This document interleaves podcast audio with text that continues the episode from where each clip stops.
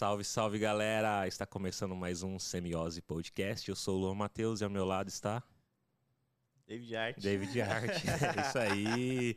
E hoje nós temos uma presença ilustre, o cara da acessibilidade no Brasil. Salve, salve, Marcelo Sales. Valeu, Luan. Valeu, David, pelo convite. Deixa eu falar para a câmera ali também, senão a galera não vai me ver. E faz tempo que eu não faço algum evento sem máscara, cara. Tipo, isso tá dando uma liberdade aqui. A gente tá longe, tá, gente? Sim. que massa. Obrigado, cara, por aceitou o convite aí.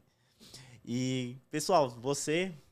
Pessoal, não, né? Você que tá vendo um podcast e quer gravar o seu próprio podcast também, você tem a possibilidade de fazer num bar. Olha que demais. O Luan, o que, que você acha disso aí, cara? Ah, eu acho demais, cara. A gente tá é. num bar aqui dentro, né? É o estúdio, podcast Isso. no bar que é onde a gente grava aqui os nossos podcasts, nossos no, episódios. No Tchê, no Tchê, Tchê Café. Café. aqui na Washington Luiz, perto do aeroporto, com toda a estrutura, com câmera, microfone, todo esse ambiente descontraído, tem videogame, tem fliperama aqui tem atrás. Fliperama da hora ali para jogar um street. Aqui é a mesa de bilhar, lá, lá embaixo tem uma, um outro estúdio também. E é, é um projeto do, do Voz e Conteúdo, do Gustavo. Então, se você quer gravar também o seu podcast dessa maneira, como a gente está fazendo.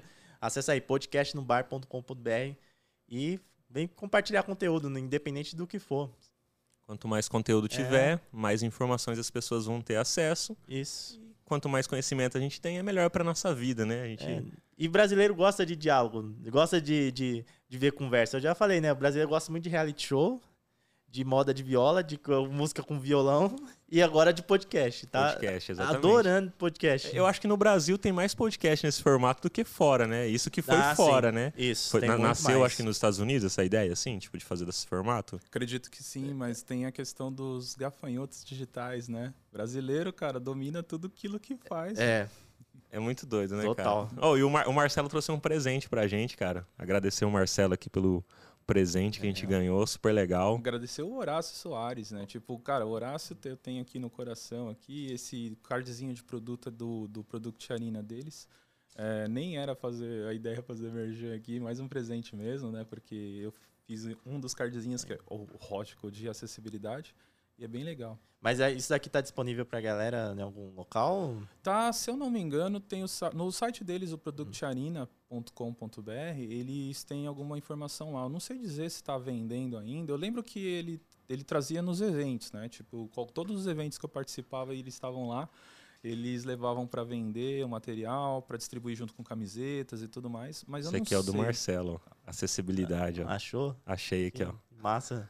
Aqui, ó. Acessibilidade é tornar o seu conteúdo acessível para todas as pessoas, todas escritas em maiúsculo ainda, né, para destacar, independente de quem sejam essas pessoas ou de como e onde estejam acessando. É basicamente sobre isso. A gente fala de acessibilidade é conteúdo.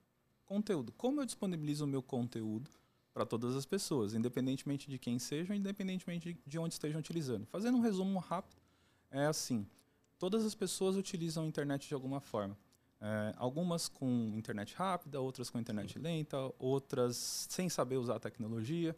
Algumas pessoas utilizam tecnologias assistivas, que é o caso de leitor de telas e tudo mais. Então, o segredo é como eu disponibilizo o meu conteúdo para todo mundo.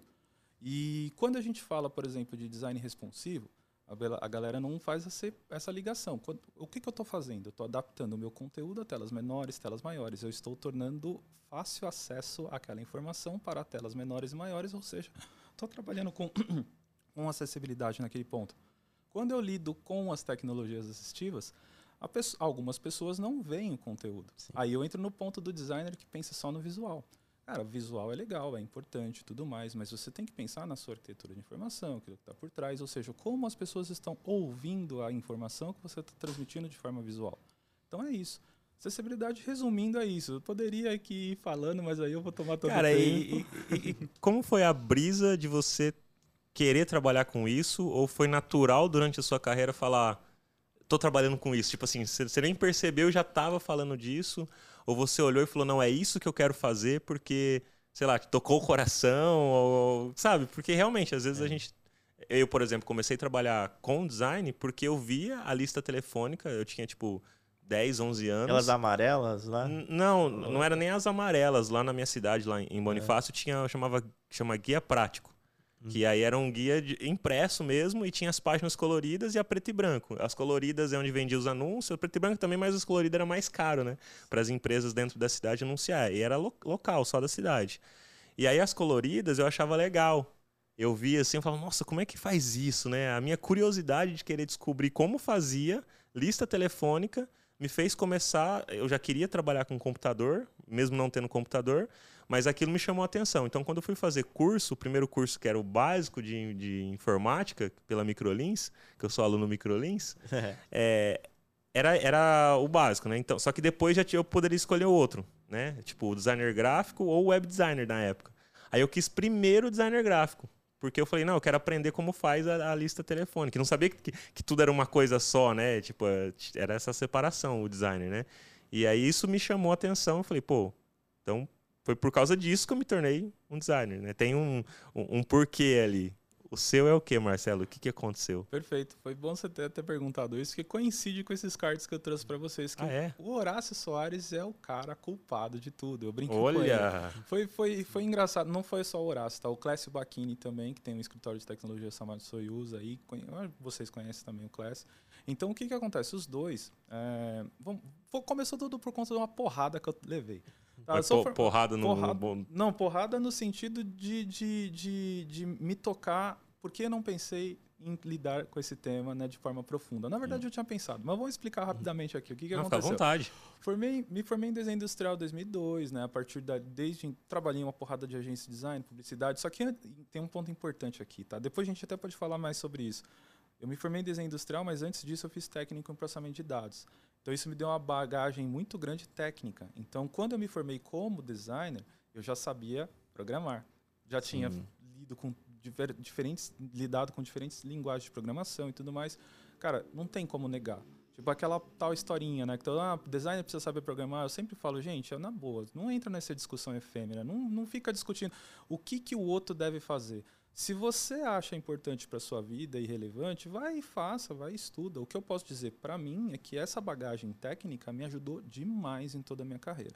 Mas enfim, depois a gente pode falar mais sobre isso. Aí seguindo ali o, pra, o passo, chegou, ah, entrei no mundo corporativo, Unibanco 2008, que nem era Itaú ainda. Minha ideia, eu entrei como desenvolvedor front-end, eh, não entrei como, como designer, mas a minha ideia era que daqui um, depois de um ano eu entro lá como designer, tal, não sei o que, na equipe de design. E o que, que aconteceu? Houve a fusão com o Itaú. Meus planos foram para água abaixo. Eu fiquei seis anos atuando como dev front-end. Só depois eu fui para o time de UX e depois eu conto melhor essa história. Mas por que, que eu estou falando tudo isso? Porque isso é relevante. Esse período que eu tive seis anos. Mas aí ali- esse, esse período que você ficou aí trabalhando como dev, você trabalhou frustrado? Não. Ou você, tipo Não. assim, mesmo assim, era uma parada que você gostava de fazer? Era, era o que eu gostava de fazer, porque eu já era eu desenvol... eu, eu me formei na época que os blogs foram nascendo no Brasil. Então, pô, eu me, form... eu me formei. Na época que eu me formei em desenho industrial, 80%, você falou design gráfico, 80% do time, da, da turma, ia para o mundo do design gráfico. Só 20% ia para o digital. Eu fui um dos vezes 20 graças àquela bagagem técnica que eu tive antes. E foi muito bom isso, porque eu, eu peguei aquela fase do blogger, né, de tudo nascendo né, na, na internet, assim, e foi legal porque eu fui nascendo junto. Fiz muito site em Flash, muito site com tabela e tudo mais. Flash aquele- totalmente Ah. acessível. Flash totalmente Exatamente. acessível. Ia ser, nem falava, nem pensava. Mas o Não que- indexava as páginas, porque era, se você É. fazia o site inteiro, era uma única página. né? Tipo, não- Pesado. não tinha Ó, como. mas eu fiz uns trampos legal naquela época. Eu lembro que os melhores que eu fiz foi para Shoe Stock, uma loja de calçados bem conhecida aí. Eu fiz um, proje um projeto para o inverno, outro projeto para o verão. Para mim foi hoje até hoje um dos principais ali que eu trabalhei. Me deu uma bagagem muito grande para lidar com base de dados, motion, aprendi muito Sim. motion através do Flash. E assim vai, tudo é bagagem na sua vida. E aí, e aí o que, que acontece? Chegou lá no meio do período lá no, no, no- no Unibanco, que e já na verdade já era Itaú, foi em 2012, exatamente falando. 2012 lançamos o site, eu estava na equipe que lançou o site itaú.com.br, que na época foi fantástico, bem diferente de todos os outros bancos que tinha, gerou uma repercussão enorme. E aí eu fui num evento, né? O Front in Sampa, que a galera também deve Sim. conhecer.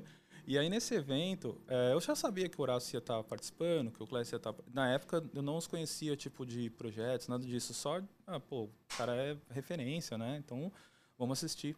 E eles chegaram no palco já tomando, dando aquela assim, gente, vocês não sabem o que aconteceu. O Itaú lançou um novo site, adivinha, ele não é acessível. E eu tava lá na plateia. Aí você ouvindo aquilo. E aí eu, eu virei meu crachá pra ninguém ver que eu era do Itaú. Tipo, falei, Verdade, você virou o crachá de verdade. Você crachá, sentiu vergonha. Senti vergonha. Ali foi, pô, oh, caceta, a galera vai me procurar, sabe que eu sou do Itaú. Mas enfim, virei meu crachá.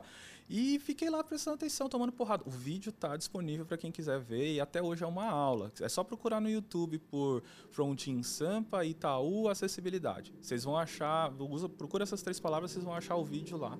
O Horácio Classic, pá, descendo pau, falando muito de front-end ali também também design. E aquilo, eu fui para casa com aquela dor, aquele sentimento de culpa. Por que, que eu não falei de, de acessibilidade? Eu já tinha lido a respeito. Sabe quando você lê um negócio? Ah, isso daqui é legal. Sim. E passa. Que é que a maioria das pessoas fazem com vários assuntos, não só com acessibilidade. E beleza, só que ali foi o meu start. Eu falei, pô, eu preciso dar uma mexida nisso. Levei isso para dentro do Itaú, levei para os meus gestores na época e tudo mais. Quem disse que alguém priorizava? só que aí eu fiz tudo na clandestinidade. Eu falo, eu falo para as pessoas. Eu falo para as pessoas que. que eu ah, tô, tenho, tô falar mais perto do microfone É, aqui. ó, melhor. Aí Já melhorou aqui Aí, também. ó. tá vendo? É. Tô falando longe. Eu falo para as pessoas que eu tenho que. que é, eu até esqueci aqui que eu tava comentando do. do... Da acessibilidade. É, que você começou na clandestinidade Ah, lá. era clandestinidade, isso, Isso. perfeito. Clandestinidade, o que, que aconteceu? É literalmente assim, tá, gente? Porque umas coi- uma das coisas que eu sempre recomendo pra galera é assim, tenham projetos pessoais. Independentemente de onde você trabalha. Você aprende demais. Eu sempre aprendi com projetos pessoais. Por quê? Você está trabalhando num lugar, cara, você não vai fazer necessariamente tudo que você gosta. Você não vai pegar só filé mignon. Você vai pegar muita coisa ali, muito osso ali no meio do caminho. E faz parte do processo de aprendizado, eu acho que isso é relevante e importante. Só que assim, ah, é daí que começam as frustrações, né? É daí que começam os problemas, os problemas de ansiedade, ah, não estou fazendo o que eu gostaria e tudo mais, tudo mais. Tem vários fatores envolvidos, né? Ah, mas você está falando então que a galera tem que trabalhar fora do trabalho. Não estou falando nada disso. Estou falando que cada um tem que entender qual que é o seu momento e o que, que você tem que fazer. Eu Só que de qualquer forma vai ter problemas, né? vai ter problemas, sim. Tipo, não, não existe aquele trampo arco-íris onde Exato. tem um pote de ouro no Principalmente no, final. começo, né? Principalmente, no Principalmente. É começo. porque aí você não tem maturidade pra passar com as frustrações. Perfeito, é isso aí. E as, as porradas, entre aspas, são importantes. São, faz parte do processo de aprendizado. De, não tô, e aqui a gente não está falando só de design ou de acessibilidade. A vida nos ensina né, através de exemplos práticos e você vai a- a- adquirindo experiência com tudo isso. Então, por mais que você é, é, consiga fazer as suas coisas antes do tempo normal, né, que normalmente aconteceria, seja por qualquer motivo, porque você recebeu um capital, uma herança, sei lá, qualquer coisa que seja, é, o fato de você não ter tido determinadas experiências vai comprometer o seu trabalho em algum momento. Então eu falo que quando eu comecei a lidar com acessibilidade, eu comecei a lidar num momento em que eu já conhecia muita coisa. Eu já conhecia muita coisa de front-end, já conhecia muita coisa, de, a gente comentou aqui antes, de SEO.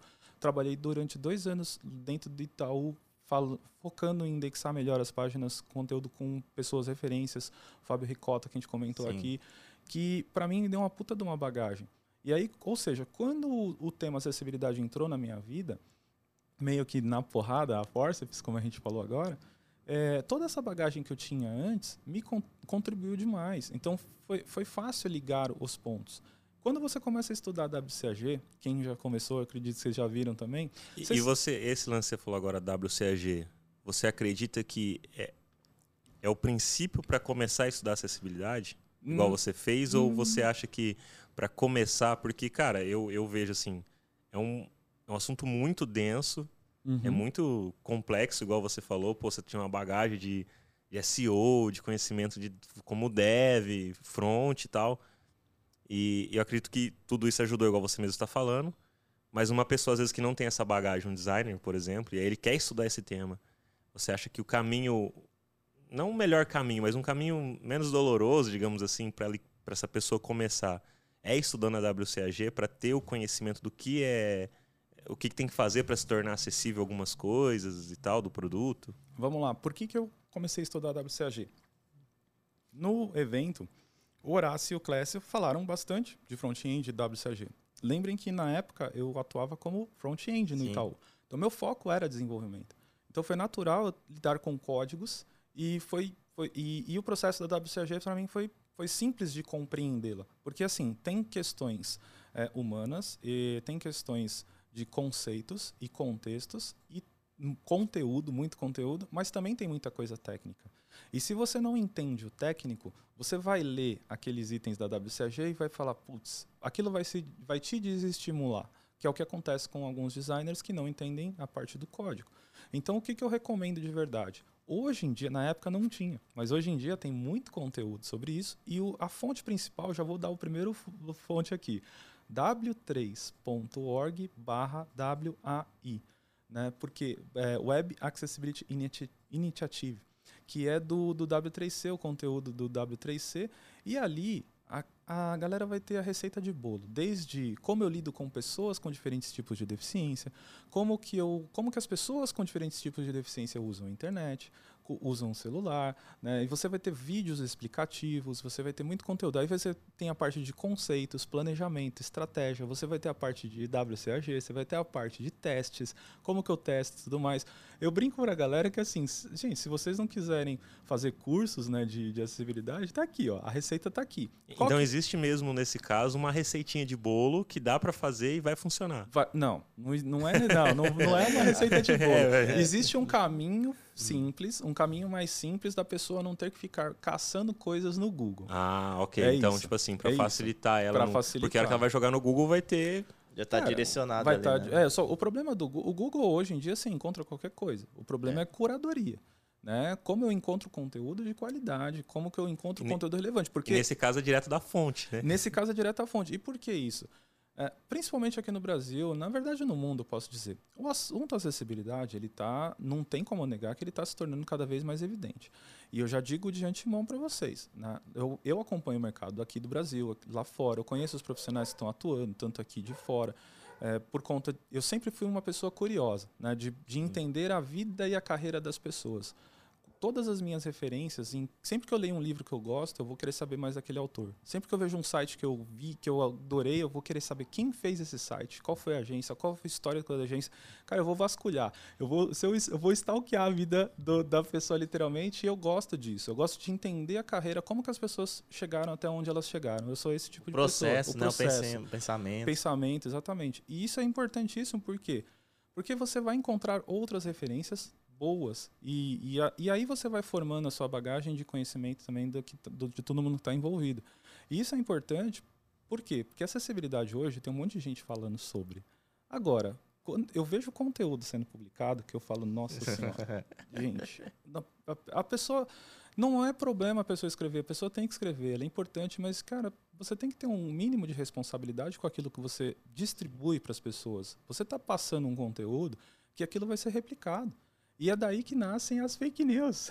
tipo, você começa uma coisa e aquilo vai gerando uma bola de neve. Umas verdades, neve, umas né? verdades absolutas, assim, que, tipo, você não sabe de onde surgiram. Aí você olha assim, tipo, da onde veio essa lógica? Quem falou isso? Por que, que isso é assim? E é, todo mundo toma ver, como verdade. É isso e pronto. É, e eu sei que você não gosta dessas paradas assim, né? É. A gente já trocou ideia sobre isso, né? Que Sim. você não gosta de quando alguém vem e fica cagando uma, uma regra de algo dela mesmo né? Que não tem um embasamento, né? É. Você precisa ter um embasamento. E tem outra. Mesmo que seja uma regra que não, não, não seja de alguém que como embasamento, as regras não foram feitas para escritas Sim. na pedra. Né? Alguma a gente, a gente quebra, questiona. Só que tem coisas fundamentais, né? Tem, tem, tem, tem itens que são fundamentais e aquilo não tem o que mudar, não tenho, eu não preciso fazer um teste de usabilidade para algumas coisas específicas porque eu sei que aquilo é um padrão. Simples assim. Só que aí você vê as pessoas fazendo, por que tem isso? Porque não teve aquela bagagem anterior, aquela experiência anterior, uma formação talvez anterior. Tudo isso, ah, que nem as pessoas questionam, ah, pô, faculdade é importante fazer? De verdade, faculdade de desenho industrial, você não precisa ser para fazer um, para ser um designer, né, formado e tudo mais. Só que eu não tenho como negar que os meus quatro anos de desenho industrial me trouxeram uma bagagem fundamental, fora a minha convivência, troca de ideias com os professores, Sim, com total. as pessoas. Então, é isso que a galera tem que ter em mente. Tipo, é, é imprescindível para você ter uma formação, principalmente cursos técnicos também e tudo mais. Eu preciso fazer uma, um curso de ciência da computação para programar? Não. Mas, cara, se mas você não é dispensável, fizer, né? Se você é. fizer, você vai ter uma bagagem tão grande, mas tão grande, uma são quatro anos da sua vida que, que depois, lá na frente, Aqueles quatro anos, você vai lembrar com tanto gosto daquilo. Hoje, eu, eu me, for, falo, me formei em desenho industrial. Em, ó, vai, colegial técnico em processamento de dados, foram três anos. Aí eu mexi com Clipper, VB, Pascal, C, é, É, tudo, não, tudo que ali. antigo, Tudo, não, um monte de. Quantos você tem, ali. Marcelo? Eu, 43. Aí, ó. 43. Aí, assim, mexi com todas É, é essas porque ele tava especulando essa, essa idade. Ele falou, É, eu- Quantos anos o Marcelo tem? Eu falei, o Marcelo "Você tem. Não, 40?" eu falei, o Marcelo tem mais de 40, mas porque eu lembro que ele tinha comentado uma vez comigo, entendeu? É por isso que eu quis confirmar hoje. Não, aí Tiozão, pelas tiozão. linguagens já, já entendi já. Tiozão, tiozão, tiozão. Mas é legal, assim, eu gosto de, eu gosto de trocar ideia com, com o pessoal mais novo que está se formando agora, porque é, a- essas são as verdades inquestionáveis, tá? Hoje, a, a galera tem aquela pressa, ansiedade, não só hoje, sempre, né? A A, ansiedade surge Mas hoje é mais, né? necessidade, É. mas Tanto é mais que que tá você mandou pra mim aquela imagem lá do. Mano, mono- monopólio, né? Que é do banco imobiliário lá, tipo, é, é semelhante ao banco Ah, imobiliário, sim. que comentou. termina em, em, em 10 minutos. Gente, Cara, aí tipo assim. Era é- cinco é- horas. Mano, era. era- E eu falei, eu É. falei pro Marcelo o dia que ele postou nos stories dele, eu falei, cara, eu gostava do banco imobiliário exatamente por demorar.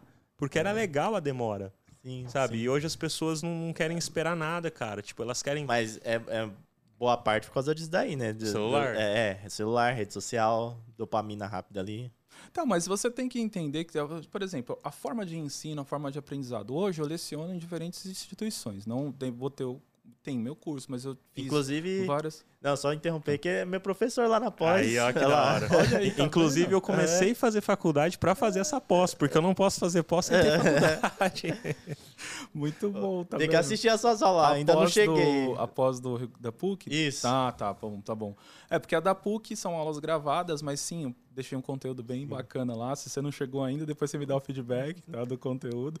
Mas eu tô- também tô lecionando, inclusive tô numa turma em andamento agora na- no MBA da, de UX Strategy, and, eh, UX Design and Strategy da, da, da FIAP, que é a coordenação da Amiris da, da Miris Fernandes e, e eu tô, inclusive terça-feira, amanhã vai ser a minha terceira aula com esse com, com essa turma atual.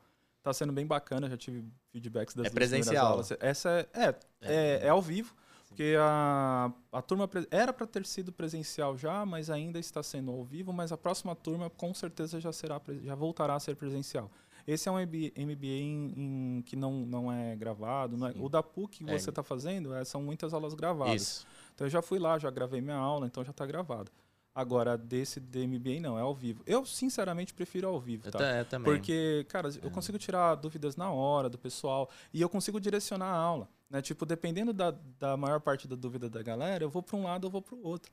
Então, o que eu ia comentar era assim, quando lecionando hoje, em, em diferentes instituições, eu consigo captar. Eu sempre fui uma pessoa também que, que entendi muito fácil perfis comportamentais. Isso é outra coisa que o designer precisa saber.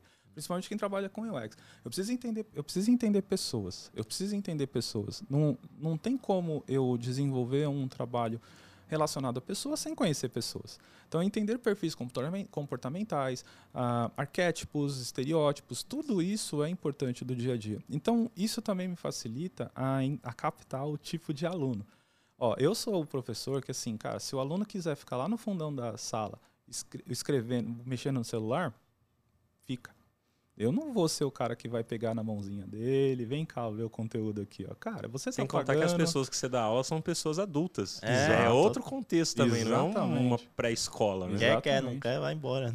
É, Ele tá não- pagando, velho. O, o, o, e o, o que eu realmente é, impacto é tipo, ah, vou, vou pesar, e já aconteceu, já, já tive casos assim, na SPM principalmente, é, de da galera ficar conversando. Aí não, peraí, você tá atrapalhando as, as pessoas que estão afim. Agora, se você tá lá quietinho no celular mexendo, fica aí. Eu tô dando aula. Depois vou. Eu, eu sei o conteúdo. você que tá aqui para aprender. Então, enfim. Mas aí é, são outros pontos. E aí você vai conhecendo as pessoas, né? Você vai, você vai entendendo esses perfis comportamentais e como que eu lido com determinadas situações. Então, a partir do momento que você percebe que é, é natural das pessoas começarem a ter essa questão da eu preciso aprender rápido, eu preciso aprender para ó, vamos pegar um exemplo, tá? Nem ia comentar sobre coisas do, do meu curso lá, mas eu já vou falar. Tem um- uma, um, teve, eu estou respondendo várias mensagens e, e teve uma em especial que me tocou, que a pessoa falou assim: Ah, Salles, é, eu fiquei preocupado porque você falou que o suporte você vai dar só por quatro meses, né? E eu queria comprar já na, na turma 1 e depois eu vou ficar sem o suporte. Eu falei, então, nesse caso, eu recomendo você comprar a partir de quando você puder acompanhar. Ah, então, é porque eu estou fazendo outros dois cursos já ao mesmo tempo. Eu falei, então, mais um motivo para você não comprar agora. Por que, que você vai. É, os, é, o que eu chamo de colecionador de curso, né? A galera tá comprando ah, curso, curso, tem curso, muito, um muito, monte. Muito. Gente, não compra, cara. Compra, faz o curso quando vocês puderem se dedicar àquilo. É importante essa vivência. Não é só pegar o conteúdo, ah, é, trazer para dentro e, e, sem aplicar na prática, né? Sem ter uma vivência. E tudo essa questão relacionada à experiência que a gente já comentou aqui no início. E as pessoas não querem ter esse tipo de experiência. As pessoas querem pegar um artigo, ler o artigo e já sair fazendo como se fosse um especialista naquele tema, né? Então, enfim, é muita coisa envolvida no processo. E, aí só um pontozinho no final relacionando a pergunta inicial sobre como eu comecei a lidar com a acessibilidade. Então, quando eu comecei a lidar, eu já tinha muito dessa bagagem. Isso me ajudou. E, e hoje, quando eu vou falar para as pessoas, eu, eu sempre falo de antemão, gente, eu estou te dando um conteúdo, eu estou te passando um caminho das pedras que facilita o acesso, mas não significa que você vai sair desse, desse curso aqui especialista no tema. É, o pessoal é, viaja, né? É muita coisa é. para você fazer, é muita coisa para você aplicar. É, e... Tanto de tempo que você tá também, né, para chegar nesse nível e, e ser referência, né? Porque o Marcelo é referência. Se a Fátima Bernardes for falar de ah, tá acessibilidade. Tá vai chamar vai, o Salles. Vai chamar o Salles, com certeza. Não, cara, sem. É, é, é sério, se você parar pra pensar, quando você, você jogar no Google. É. Se pessoa é profissional, designer de acessibilidade, cara, vai te encontrar. Você tem, Entende? tem tipo... essa noção, assim? Não, eu tenho essa noção, mas é o que eu falei para vocês. Eu tenho essa noção, mas o, o meu objetivo não é o, a referência. O, o, é, é assim, uma coisa chama a outra eu não, não estou trabalhando para ser uma referência. A referência está sendo uma consequência daquilo que eu estou entregando. Sim. Qual que é seu propósito, assim? Então, o meu propósito é democratização do acesso à acessibilidade de forma, da, da forma mais simples e, e, ampla possível. Isso é fato. E eu troco ideia direto com a minha esposa sobre isso lá em casa. Que eu falo assim, tudo aquilo que está acontecendo agora é, é, é peguei, vamos, vamos mudar um pouco o, o estilo aqui da, do papo. É, sabe quando você é fã de algum artista bacana? Tipo, vamos pegar um Metallica da vida, vamos pegar um Luan Santana, vamos pegar, independente do estilo musical. O artista tá lá. Luan Santana não é um bom exemplo, mas eu vou pegar outro. vou, pegar, vou pegar o Zezé de Camargo e Luciano. Aí, Pronto, velho. O que que acontece? Você porque é, é, quando você já. Eu falei que não é um bom exemplo, porque o Lu Santana teve uma sorte de ter, ser apadrinhado logo cedo e tudo mais, né? Mas assim, você tá ralando. Zé de Camargo e Luciano. Quem assistiu o filme dele lá, o Dois Filhos de Francisco, cara. A, a pessoa vê né, a galera fazendo sucesso, né? Fazendo é, participando não, mas de até o Luan Santana mesmo, mais. parar pra pensar. É, eu vi uma entrevista dele no, Flow, todo. que ele, ele passou uns perrengues no começo. Sim, que ele lançava a música, um artista mais conhecido pegava a música dele, é, que ele João, lançava... Aquele João Bosco, o, não sei o que. Ah, não pegava. sei quem é ele. É, o cara, os caras da dupla é. pegavam a música dele, que tava fazendo sucesso, gravava fazer mais sucesso que ele, que tinha lançado primeiro. O, Aí ele ficava frustrado, sabe? Sim, tipo... o, o, que eu quero dizer no, no, é no sentido de... Que foi mais rápido, Foi mais rápido, né? né? Porque como já tinha, é já tinha uma estrada formada... Então, já foi mais simples, Sim. né, para ele. O do, o do, Zezé não tinha, né? Não a tinha, estrada não ali. tinha estrada, entendeu? É, esse, esse é o processo. É isso que você, que as pessoas que vierem depois de você vão, vão acabar trilhando, o que você já foi carpintando ali, foi... O que eu fico feliz demais é quando eu vejo, tipo, uma galera é, trabalhando com, com acessibilidade, entrando em grandes empresas. Vamos pegar o exemplo aqui mais recente que eu que vi da Sandiara Pérez, que entrou como coordenadora lead de acessibilidade do PicPay, é, ela foi anunciada essa semana. Ah, o que a galera não vê nos bastidores, por exemplo, a Sandy é uma pessoa que trampou comigo lá no Itaú. Quando, o primeiro dia de trampo dela no Itaú, quando ela chegou lá, eu chamei cara, vamos, vamos tomar um café, mano. Puta, muito legal que você tá aqui e tudo mais. Então a gente foi tomar um café, foi trocar uma ideia. A gente nunca teve um projeto direto juntos, né? Mas, porque ela tava no IT, eu tava em outros processos lá no Itaú. Mas o que que acontece? Eu sempre, como eu falei, eu sou uma pessoa que acompanho os profissionais e as pessoas ali. Então eu, eu sei. Se você me falar alguns nomes aqui que trabalham com acessibilidade, eu sei onde a pessoa tá, o que, que ela tá fazendo, porque eu acompanho. E eu tenho até uma, ó, vou até confessar, é. eu tenho uma planilha com o nome das pessoas. Olha tipo, Caramba, isso, que cara. Tem um livro preto, né? cara, ali assim. é tipo, eu acompanho, eu É acompanho outro nível de organização, cara. Eu acompanho o mercado, eu gosto de acompanhar o mercado. Eu sei quais são as referências que são lá de fora, eu sei as referências daqui, daqui do Brasil. Por que isso é importante, você acompanhar o mercado? Porque você precisa. é- é- não é necessariamente o livro Arte da Guerra, de você manter o seu inimigo próximo, mas seria, teria um pouco a ver. Você precisa conhecer o ambiente que você está. Você precisa conhecer os recursos. Você precisa conhecer como as pessoas estão atuando, até mesmo para você se posicionar profissionalmente. Para onde eu vou? Qual é o caminho que eu vou? Né? Tipo, eu até brinco, né? A gente estava falando aqui do, do- de acessibilidade. Gente, se eu fosse um designer falando de design thinking, eu ia ser só mais um designer falando de design thinking no meio de 200 milhões de designers falando de design thinking hoje em dia. Entendeu? Agora eu sou um designer que fala de acessibilidade, então o meu range é um pouquinho. É, men- o, minha competição, vamos dizer assim, entre Menor, aspas, é menor. Mas eu, eu não posso enxergar. Eu sei que isso é natural. Só que eu não enxergo minha atividade dessa forma. É o que eu falei, eu tenho um propósito, eu tenho um caminho. E as consequências de tudo aquilo que eu estou fazendo são naturalmente esse reconhecimento. Então, assim, se eu sou hoje reconhecido, e eu fico muito feliz por conta disso, de ter essas pessoas eh, me, me falando que, ah, putz, pô, o Marcelo participou da minha carreira, da minha vida, eu fico feliz demais, cara. É, é isso. A gente tem que trabalhar a evolução do mercado.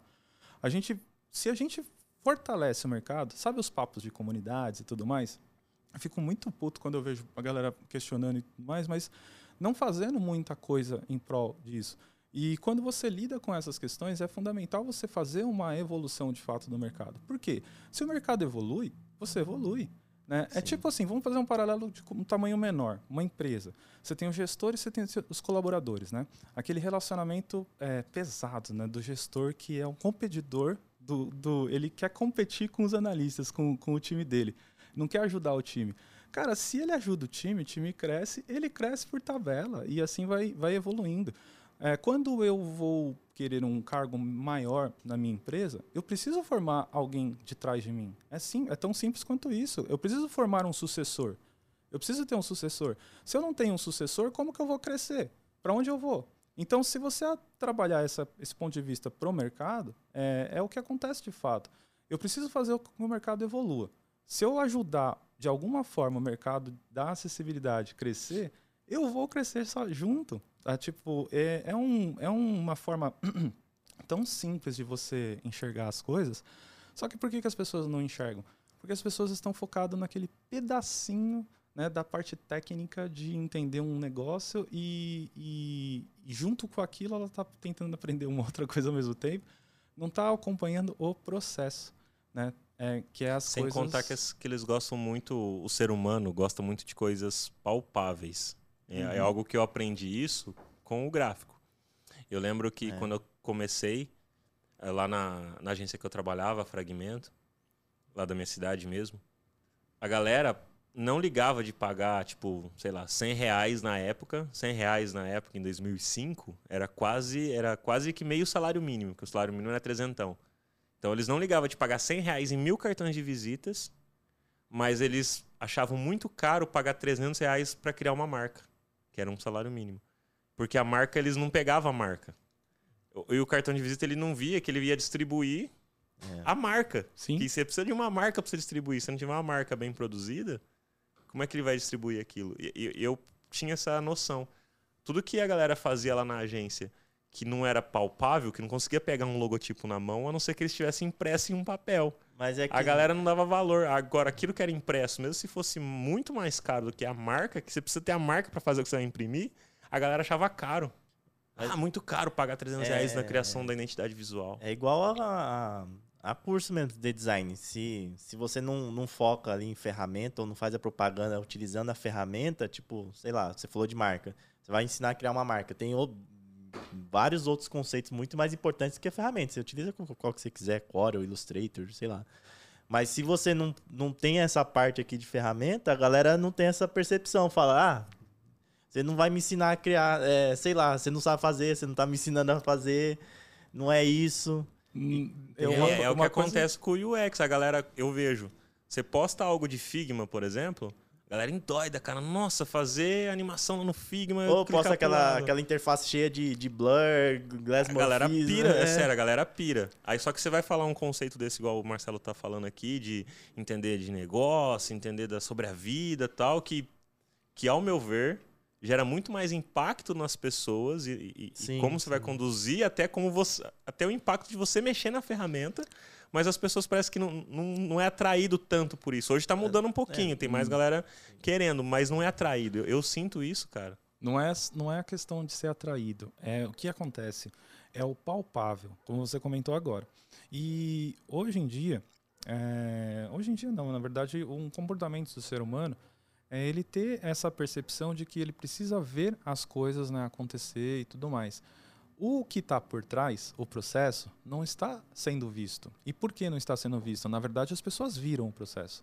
Só que foi tão devagar, foi tão lento, que as pessoas não perceberam que aquilo fez parte da vida delas, que aquilo fez parte do aprendizado e aquilo que ela conhece hoje é devido às coisas que ela passou no passado.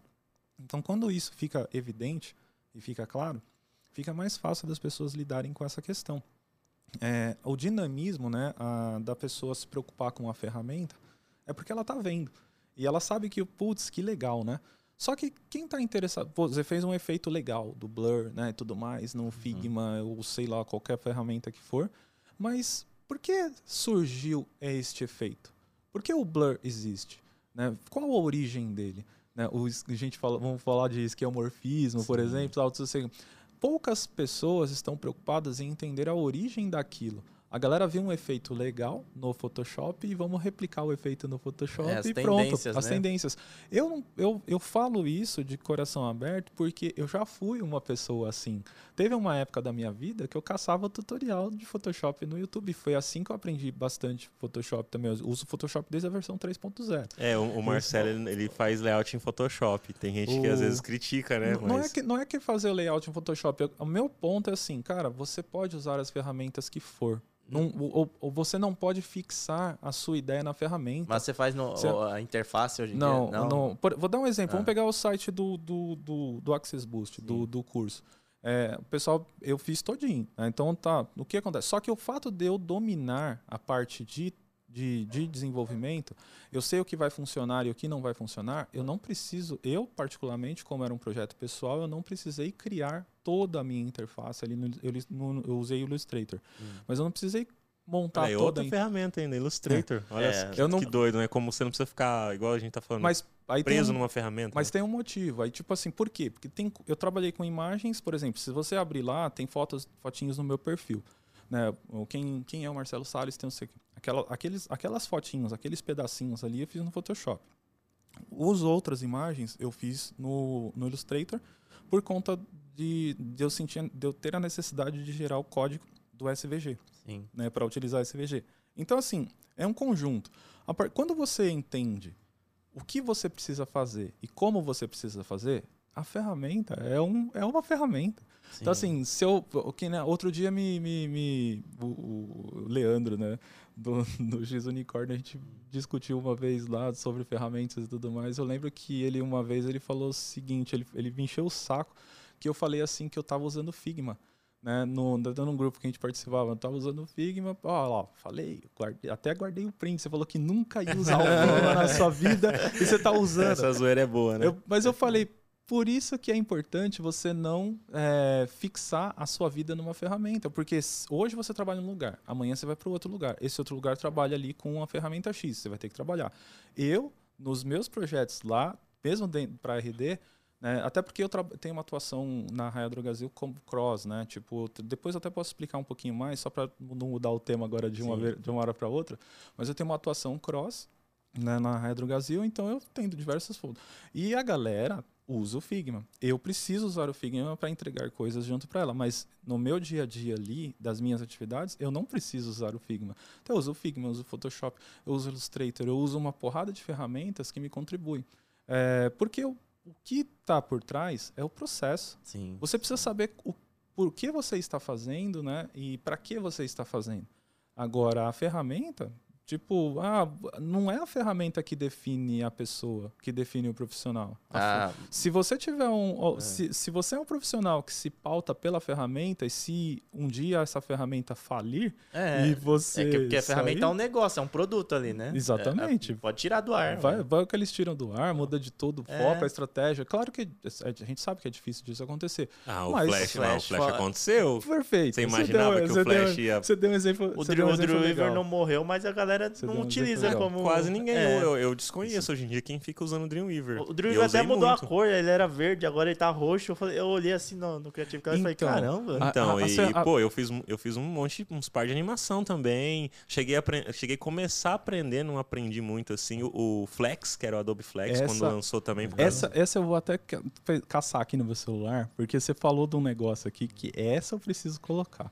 E era da hora, cara, fazer as O- coisas em Flash. É, eu é, cheguei a fazer é, Era da alguns é, era dava pra fazer várias animações. Dava. né? Eu, eu, eu parei de mexer um pouco mais quando lançou ActionScript 3, que aí eu já comecei a achar muito difícil pra mim por causa da programação, sabe? E tinha gente que falava assim, é, falava assim, aprende a, a ActionScript e, e- porque JS não vai ser nada. tinha, tinha então, que falava mano, e, isso. e, olha- e olha o que, que virou. É, Você pega hoje, assim, Node, essas coisas, React, é, é tudo JavaScript, cara. Tanto que hoje o front-end, desenvolvedor front-end, é- pode, hoje pode falar que é programador, se parar pra pensar. não, Antigamente. não, mas, mas tem um front mais designer, tem um front mais...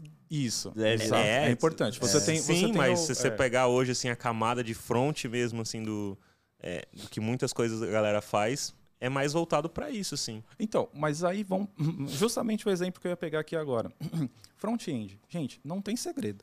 Três camadas. É, JS, JavaScript, comportamento, HTML, conteúdo, CSS, estilização, visual. Ponto. Pintar. Ponto. CSS É pinta. é os três, é são os três. E eu não posso misturar essas camadas. Cada uma serve, tem um propósito. Aí entram as outras coisas. Aí você começa a trabalhar com Vue, com React, com uma série de questões, mas é fundamental você entender a base. Sim. É a mesma. A gente está falando de design. Mas se você trabalhar do lado do desenvolvedor, sabe o que a W3C diz? A W3C diz que assim, a gente não tem um problema de acessibilidade. A gente tem um problema de conhecimento básico de semântica de código HTML. Básico ainda, ela Básico, fala isso. né? É a básico, base. Básico. E, e assim, o- e por quê? Porque o, o- o desenvolvedor. Ah, é, vamos entrar num, um- num ponto legal aqui agora. mas o que, que acontece? É, HTML não é programação. Sim. Ponto. HTML, linguagem de marcação. Título de nível 1. Eu abro um H1, fecho um H1, fiz uma marcação do conteúdo e aquilo é um virou um título de nível 1. Ponto. Tão simples quanto isso. Abri um P, fechei um P, ab- abri um parágrafo. Eu estou marcando os, os trechos do meu, do meu conteúdo. Eu- é, Eu estou trabalhando a minha arquitetura de informação. Sim. HTML é pura e simplesmente arquitetura de informação. Aí eu vejo pessoas falando que assim, ah, o designer não precisa saber programar. Beleza, eu concordo, JavaScript, talvez. Né? Agora, HTML, se a pessoa trabalha com site, cara, é um mínimo. Eu preciso saber. Eu não preciso saber as tags do HTML. Mas eu, como designer, preciso saber construir uma interface pensando na arquitetura de informação. Então, o que é um título de nível 1? O que é um título de nível Isso. 2? O que é uma, uma lista não ordenada? O que é uma lista ordenada? Até quando vai criar um style guide, né, por exemplo. Sim, O- exatamente. O que é uma lista de Sim, sim. definição? O, o- quando eu uso o radio, quando eu uso o checkbox, que isso também tem designer que confunde, né? Quando eu uso um, quando eu uso o outro. Ou pior, quando, o, o UI que, que transforma um checkbox né, em redondinho, sendo que o padrão é quadrado, ou e, e- e vice-versa, né? O radio button, que é redondo, o padrão, coloca ele É, quadrado. e, e depois Então- tem gente que acha que desenhar a tela é simples. Não é. Se você parar porque- pra pensar, mano, é- isso é complexo, é muitas variáveis pra fazer um formulário, igual você tá falando, cara. Exatamente. E a galera às vezes acha que é simples, um... cara, não é simples. E, e tudo isso eu encaixo com acessibilidade. Porque eu tenho a- essa questão da percepção visual dos elementos, eu estou lidando com o quê? Com a affordance. né? A identificação do, do- da, da informação. Só que se eu não tenho essa base, se eu não sei que isso está relacionado à affordance, eu vou replicar um, um algo que eu vi. E aí, se você viu um layout legal usando o Radial com um formato quadrado, nossa, eles fizeram, eu vou fazer também. Né? Tipo, quer um exemplo legal? Google Material Design. Quando o Material Design foi lançado, todo mundo copiou. Né? E o que, que era mais emblemático do Material Design? Os formulários, os campos de input com aquela linhazinha fininha embaixo.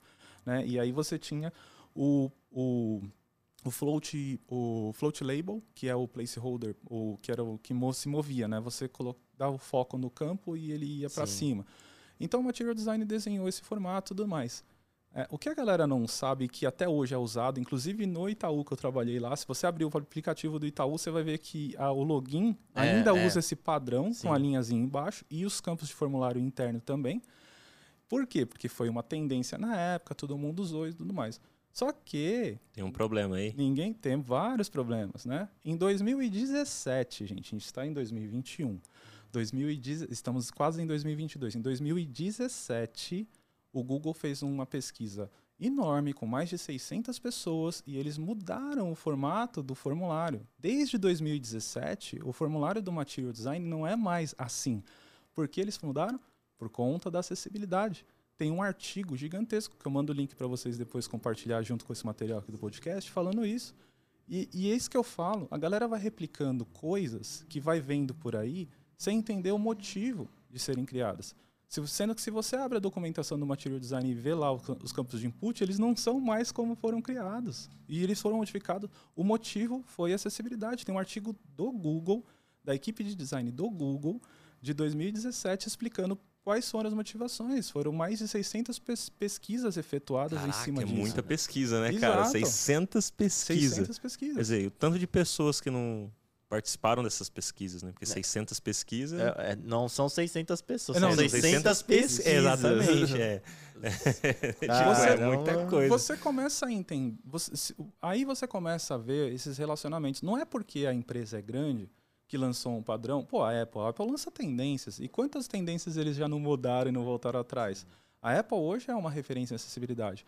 Fazendo um, um paralelo, ó, olha como o, assunto vai, o assunto acessibilidade está em todos os lugares. A gente você comentou naquele ponto lá da WCAG.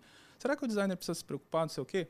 Então vamos, vou lançar um, um, uma outra dica aqui para as pessoas. Pesquisem por VPATs, Voluntary Product Accessibility Template, VPAT. Coloca no Google, VPAT Apple, VPAT Google, no próprio Google vocês vão cair nas páginas dos VPATs de produtos dessas empresas. E é o que eu mostro para você. Tô, não, não existe um único produto que o Google lance. Não existe um único produto que a Apple lance. E eu estou falando de produtos físicos, inclusive. O MacBook, o iPhone, é, o Apple Watch, que a Apple lance sem estar de acordo com a WCAG. Os VPATs eles trazem ponto a ponto de como eles atendem cada um dos critérios e se atendem, se não atendem, por que não atenderam, para que, que o foco, tá tudo detalhadozinho. Olha que louco, quando alguém quiser chegar para algum designer e falar, quero lançar um produto que venda igual a Apple. Perfeito, a gente vai seguir o padrão de qualidade da Apple para poder lançar o produto. É. Não tão... Aí depois falar, ah, não tem tempo, não tem grana. Fala, então não vai lançar com com a qualidade da Apple, porque olha o tanto de coisa que os caras fazem é. para lançar antes, né? Aí, ó, vou, vou pegar, vou fazer um, um, gancho aqui de volta do assunto do código, que aí é o que eu falei que eu tinha separado aqui no celular para mostrar. O Zeno Rocha, não sei se vocês já ouviram falar, sim, o Zeno Rocha sim. é anti, antigaço, tipo, hoje ele já é, é vice-presidente aí da empresa, esqueci o nome da empresa que ele tá, mas assim, ele. Eu peguei a época do Zeno quando ele palestrava nos front-end da vida com, sobre front-end e tudo mais. E é um cara que eu sigo desde então.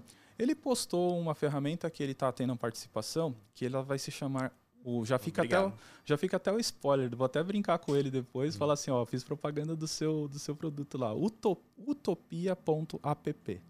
Esse é um o, o Zen ele é tipo um é foda do JavaScript, né, cara? Não, ele, ele é referência de tudo. É front-end é ele, cara, né? nossa, assim, ele parou de produzir. Ele, ele te... fez um burburinho na época, né? Que ele, ele teve um, ele teve um projeto muito legal junto com outras pessoas que foi o Como Perder Peso no, no seu site, que era um Superman gordudo gordão. É. E assim, a, a, ideia que ele fez era assim, um Superman com, com, a camisa até para fora da calça, assim, gordão, e é como perder peso, que ele falava de performance, a importância da performance e o quanto ela tem. A, inclusive, performance tem tudo a ver sobre acessibilidade. Depois é outro uhum. ponto que a gente vai falar, mas nem vou falar disso agora. Mas o que, que acontece? Tem que gravar um podcast com ele de seis horas, mano. É, a, gente tá falando, vai, a gente vai, vai falando. Vai falando, é vai é muita, falando, é muita, muita, é muita baga... Também, cara, quantos anos de carreira? 20? 20, 20 anos já, 20 Cara, é, é, muita coisa, é. cara. É muito louco. Anos. Aí o Zeno ele tem um, um produto, esse utopia.app. É um produto que trabalha com React VS, VS Code, né, junto com o Figma. Cara, é, é, é lindo. É lindo. Enquanto você está editando no Figma, ele automaticamente está gerando código ali para o VS Code e automaticamente está trazendo os contextos do React. É, é sensacional. Caraca, é. que louco, hein? Então pega utopia.app. Eu, eu vi isso anteontem no, no LinkedIn, no post dele. É, isso é outra coisa que o pessoal fala. Nossa, a hora que a galera do Figma vê, vai. Não, o negócio pira. Só que aí, vamos lá, calma, calma, calma. Ó, ó você, mas ó eu você... fico desconfiado quando ó, gera código não, assim. mas é, mas é da, é, é, da hora. Eu também, que nem o Dreamweaver é. antigamente, era, a galera usava por causa disso, né? Você ia arrastando os componentes ah, era por só trás. Absolute. Mas, é, mas, ó, por trás, mas por trás ele ia gerando. E, e, tipo, mas é interessante, é curioso. Ó você sendo ansioso. Exatamente. Aí, aí, aí, o que, que aconteceu? Uma das pessoas fez um comentário, foi bem legal aqui, ó. É, não tem o nome dele completo, mas o William ele fez um comentário nesse post do Zeno. Ele falou assim, ó. Pô, para quem tá começando, esse tipo de coisa é muito bom. Parece o Dreamweaver, código sujo igual. Ah, lá, lá, eu nem tinha visto esses comentários falando. Mas é, é isso. O que as pessoas precisam entender é que assim. É, a, o, o, o Dreamweaver, né, que são as ferramentas WYSIWYG, né, what you see is what you get, né, o que você vê é o que você Sim. obtém, que são as clássicas, né, então é, isso, a, a vida das pessoas no geral se pautaram na automatização das coisas, é isso. Quando você cria qualquer tipo de tecnologia, tem sempre alguém querendo saber como eu automatizo essa tecnologia. É isso é o fato. O Dreamweaver e, essas ferramentas Wiz e Wig nada mais são do que isso. Eu tenho um, um, código e eu tenho uma forma simples de trazer esse código. Só que se eu não entendo a base, eu vou fazer um monte de coisa ruim. E se hoje eu tenho menos de 1% dos sites, pesquisa, segundo pesquisa do pessoal do Movimento Web para Todos, menos de 1% dos sites no Brasil com acessibilidade adequada, e no mundo, menos de 2%, pesquisa Nossa. da WebAIM, uma consultoria norte-americana, menos de 2%, gente, é coisa pra caramba, com acessibilidade aceitável, é porque a gente tem um monte de porcaria sendo lançada aí. O que eu brinco hoje do leitor de telas também, o leitor de telas não é só para pessoa que não está enxergando conteúdo. O leitor de telas poderia servir aos profissionais que estão trabalhando ali para identificar código mal feito, código ruim, código porco. Cara, e, e eu tinha esse preconceito, né, um, um tempo atrás, não muitos anos atrás ali, de quando falava em acessibilidade, na minha cabeça, sempre foi, pô, é para alguém que tem deficiência. Não é. Cara, é. assim, eu, mas minha, era é... meu preconceito antigamente. Mas você esse, pode ter... a, a, coisa de 3, 4 anos que mudou, não é muito, muito novo, não, assim, mas, pra pensar, não. Mas, Luan, vamos lá. Você, a gente participou de alguns grupos juntos, você me veio falando disso o tempo todo. Sim. Se você é um designer que não está acompanhando a onda do momento, né? Então você fatalmente, assim como muitos que estão escutando esse podcast, talvez tenha, ainda tenha esse pensamento de que a acessibilidade é algo com, com foco para a pessoa com algum tipo de deficiência. Gente, vamos lá. Acessibilidade Acesse, acesso à informação, habilidade, ter a habilidade de acessar essa informação. A partir do momento que eu não acesso uma informação, eu estou tendo um problema de acessibilidade. Vamos pegar um exemplo que eu uso em aulas, YouTube. Hoje eu posso abrir o YouTube e assistir um vídeo em russo ou grego, mesmo sem falar uma palavra de russo ou grego. Por quê? Tipo, o advento da tecnologia me, me permitiu habilitar legendas e traduzir essas legendas. Eu vou ter uma assertividade 100% daquele conteúdo? Não. Não. Mas eu tenho uma assertividade suficientemente boa para eu entender aquele conteúdo em russo ou grego, mesmo sem falar uma palavra. O que, que eu acabei de ter? Uma eliminação de uma barreira de acesso. Uma barreira de acesso à informação relacionada ao idioma. E isso, eu, a questão do idioma, né, o, o, o que a gente acaba tendo de acesso, também está relacionada à acessibilidade daquele conteúdo. Acessibilidade é conteúdo, gente. Se alguém, em algum momento, tem uma barreira de acesso à informação, está tendo um problema de acessibilidade. Ocorre que as pessoas que possuem algum grau de deficiência ou algum ou, ou depende de uma tecnologia assistiva vão ter um problema maior do que a pessoa que não depende de tecnologias assistivas. E aí você amplia a situação. Mas se você pegar a essência. Pensou que é louco isso. a gente tivesse aqui alguém em Libras, cara? Para passar para a galera enquanto. Fica a dica. Cara, é. seria e seria diferente também. Mas, e a gente ó, conseguiria quebrar uma barreira, né? Se você você pode não ter libras nesse primeiro momento, mas uma dica já que eu já dou é deixem, deixem as transcrições do podcast em algum local. Isso é legal. Sim. Mas aí não, ah. não tem ishi, cara. É, não ishi. Tem ishi. O cara da acessibilidade tá aqui. Não, porque, a gente quer fazer algo para quebrar barreiras para que outras pessoas acessem. Vixe. Não, porque é, isso que é, acontece é, nas empresas, não. né? Ah, vamos lançar um produto tal. Vixe, não tem grana. Vixe, não, porque, não tem tempo. Vixe. Porque, é, assim, se a gente tivesse fazendo gravado, ou como você já fez com o Luan também e tal, fez comigo, é, eu falo, você responde. Agora a gente tem essa troca aqui simultânea. E pra transcrever isso daqui? Não, Foi nesse sentido que tem- eu pensei, entendeu? Ah, Você- mas aí a gente pode É. colocar em libras. Quando é ao vivo, a gente coloca em libras. Quando é gravado, a gente Ó, transcreve. ferramentas hoje tem todas. Hoje, Não dá pra fazer um ontem- esquema desse, Marcelo? De ao vivo, libras, gravado, transcreve? Tipo, Não, na verdade, assim, são coisas diferentes. Aí que, aí que É, entra o ponto ó, também. É É importante eu entender são essa barreiras diferença. São barreiras né? diferentes. Ah, tá. É, é, não, é, assim, existem diferentes níveis de surdez, diferentes níveis de, de pessoas que não enxergam, e eu preciso entender que toda a atividade que eu fizer em prol da acessibilidade, né, toda tudo a forma diferente que eu trazer aquele conteúdo vai atender a algumas situações e outras não. Então, não é assim, ou eu uso Libras ou eu transcrevo. Na verdade, o, o mundo ideal é eu ter tudo.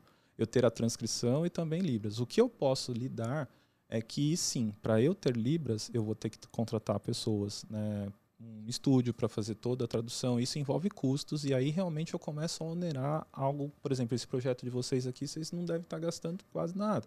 Eu acredito que sim. Não, é- Vocês É, devem uma ter- graninha legal. Não, mas vocês estão gastando, mas, não, É. mas é um orçamento dentro de Cabe, um, é, de- cabe. cabe. Quando você vai envolvendo outras coisas, não é barato, tá? Tipo, vou- o meu, o meu conteúdo, o curso, por exemplo, eu quero liberar a partir da turma 2 libras e, e não é algo barato, mas eu já tenho em mente que assim, eu vou é, fazer, eu já fiz os orçamentos, eu já vou, já comecei a, a- passar para o estúdio para fazer. É, e aí que entrou isso. o visto do David. E né? aí que entrou o vídeo do David. Só que a gente está falando de uma coisa que custa. Agora, a transcrição, aí eu já vou dar a dica para vocês, tá? Porque ontem eu até postei um history sobre isso. Eu testei, eh, foi a primeira vez que eu testei de uma forma bem grande a transcrição do Premiere. Ele, eles lançaram a- Ah, a- eu vi que eles as últimas lançaram. ferramentas do, as últimas eh, versões né, do, do Premiere, cara, 2022. ficou lindo. É. Você bota o vídeo lá, você clica no botãozinho transcrever. Gente, eu fiquei impressionado. Sem é, praticamente pouquíssimos erros de português. Foi muito pouca coisa que eu precisei corrigir. Aí já gerei o, o texto pronto para transcrição Aí joga do no conteúdo. YouTube lá já era. Exatamente. Legal. Entendeu? Então, ou seja, hoje, é o que eu falei da tecnologia. A tecnologia ela vai evoluindo com o tempo, ela vai nos trazendo essas possibilidades. Né? Então, tudo está associado. A questão é que a pessoa que está trabalhando né, com no dia a dia, e não é uma crítica de vocês, não, tá? Tipo, fica tranquilo, nem, é crítica também a mim também. É tipo, Sim. eu preciso, eu trabalho, eu não posso focar numa ferramenta, num, num algo específico. Eu preciso entender o que, que o, as- o mercado está me oferecendo, o que, que as coisas me oferecem, porque aí eu vou evoluindo como profissional também.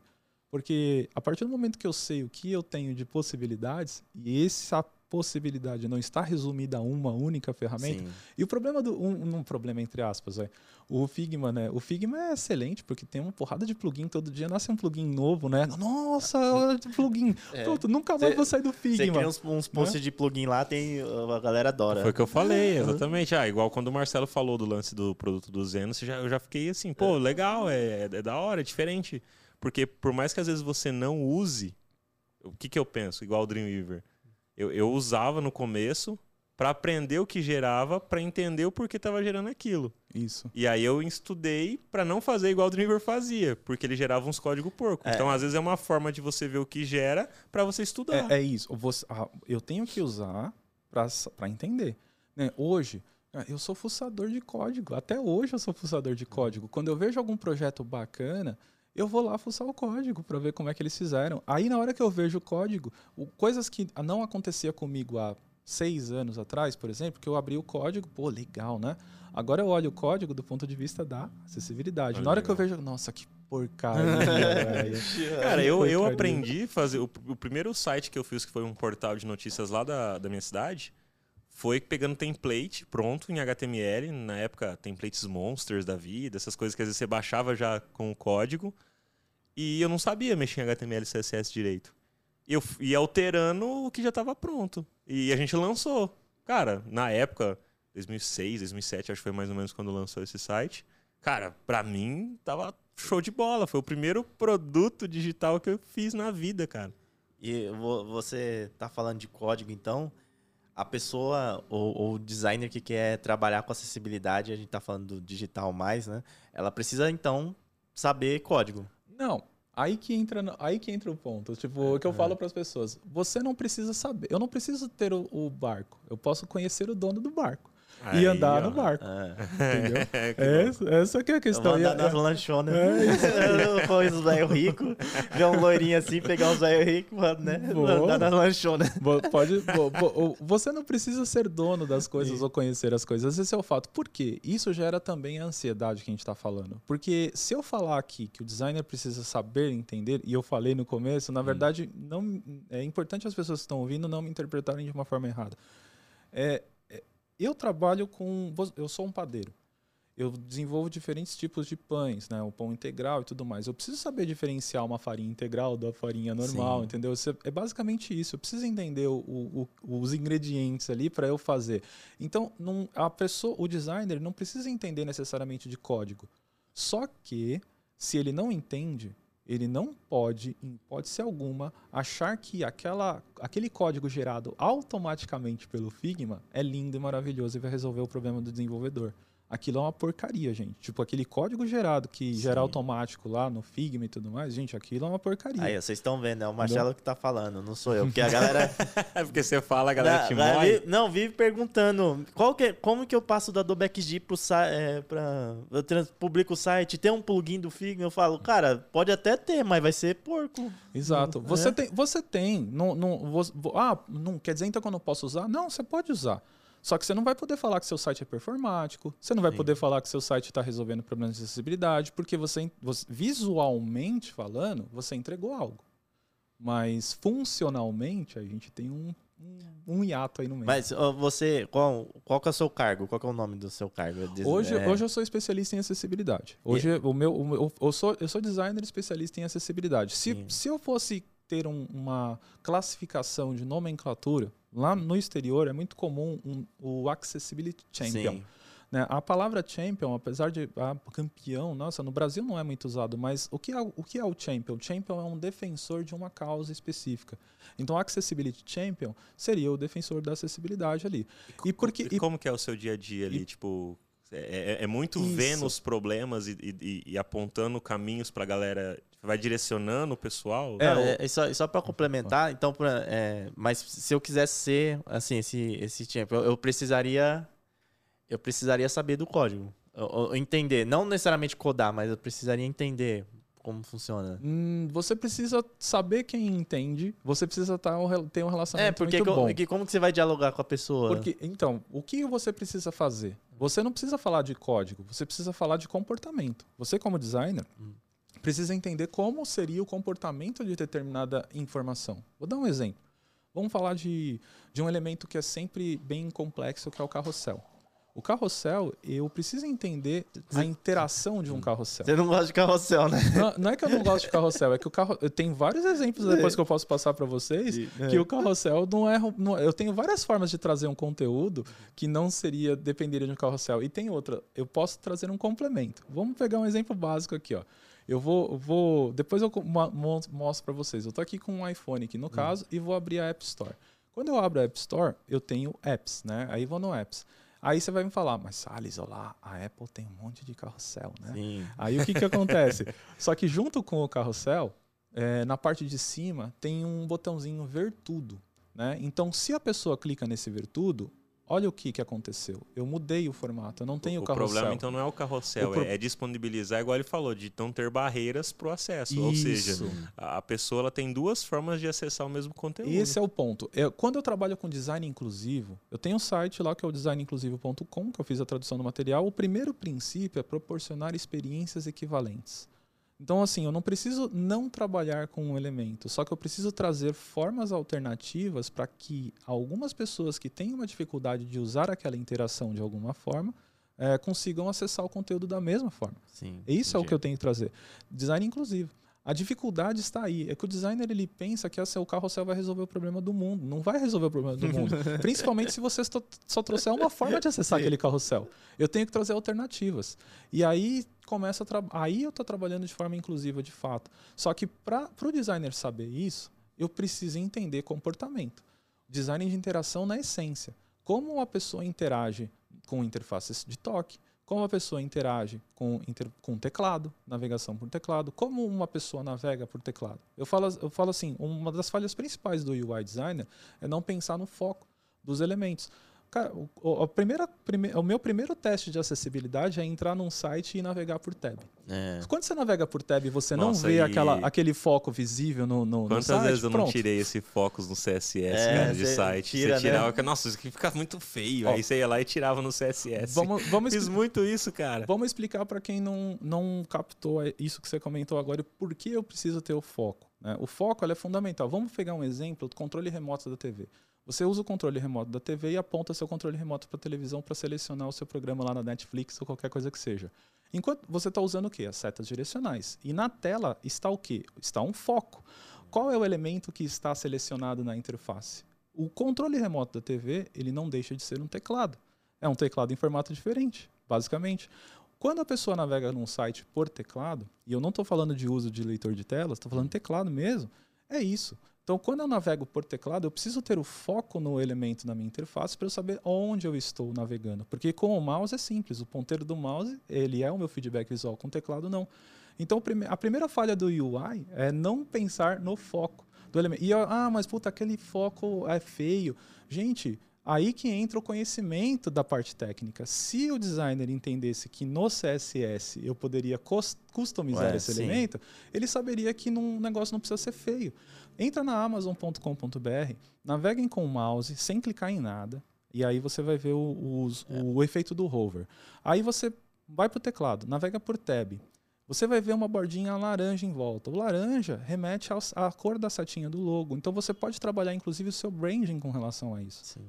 Então, só que para você fazer isso, eu preciso conhecer o que, que é importante. Então, assim, eu, eu, e eu falei de código aqui? Uhum. Não, eu falei do, do base, uma coisa básica, interação. Então, o designer não precisa saber de código, mas o designer precisa saber como funcionam esses relacionamentos e essas interações. Porque se ele não souber isso, nem um mínimo de conversa ele vai conseguir ter com o desenvolvedor que conhece. Ai, que doido. E o seu dia a dia? Como é que é? Lá. É, porque eu, eu fico curioso, cara. Sabe assim, tipo, sei lá, você fica igual eu falei, vendo mais as coisas que precisam ajustar ali dentro. Eu vi que eu vejo que às vezes nos stories você põe que tá tendo reunião lá com a galera, tal, é, você tá evangelizando o pessoal dentro, criando uma cultura dentro da empresa. É, você, você tem um ambiente assim todo para você trabalha assim, já o pessoal já pensa uma cabine assim cheia de, de coisas para é, é, artefatos para resolver. resolver os problemas ali magicamente da acessibilidade. Eu vou falar para vocês que assim, o meu campo de atuação, ele é amplo, tá? Então começa aqui, assim, mas ele é amplo por conta desses conhecimentos e eu puxo muita coisa que às vezes nem seria o meu job description, mas porque eu sei que eu não, que eu não vou ter esse, essa pessoa do outro lado para me ajudar, eu preciso puxar. Vou dar um exemplo prático. Hoje eu tenho uma capacitação técnica de olhar todas as pontas possíveis ali de tudo aquilo que a gente está fazendo. Então eu consigo olhar desde o ponto de vista da criação, da arquitetura de informação, passando pela produção, desenvolvimento de fato, até chegar nos testes de validação e tudo mais. Então eu consigo olhar toda a cadeia. E é de, certa forma que eu venho fazendo lá. Hoje, eu, o, o, o, que, o que acontece ali? A primeira coisa que eu fiz quando eu cheguei na RD, quando eu entrei em fevereiro de, desse ano, fevereiro de 2022, foi identificar os problemas que nós temos. Então eu vasculhei site, vasculhei os aplicativos, site da Drogazil, o site da Drogarraia, aplicativo da Drogazil, aplicativo da Drogarraia, o Onofre na época, mas hoje não, a gente descontinuou, e uma série de outros produtos relacionados ali que a, a Drogarraia também, a RD também tem.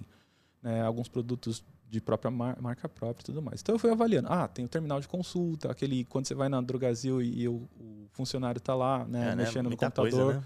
Então Muitos você produtos, né, cara? Você eu tem... nem sabia que a Onofre era era do grupo. É, não, não, é, o Onofre vai, vai ser descontinuado. Já foi, né, oficialmente, Sim. mas a, ainda tem uma mudança de bandeira, mas enfim, mas basicamente está ali no grupo. E aí você vai juntando todos esses, esses detalhezinhos. Então, meu primeiro, minha primeira ação foi identificar problemas. Quando a gente trabalha com acessibilidade, eu preciso fazer diversos pontos. E lá dentro da RD, eu criei um programa chamado RD ao alcance de todas as pessoas. A, esse, a partir deste programa, eu preciso dar nome às, às coisas. Então, eu sou essa pessoa que sempre vai criar programas, nome e tudo mais. Então, RD é o alcance de, de todas as pessoas. Dentro do programa RD é o alcance de todas as pessoas, eu faço várias ações. Vou dar um exemplo.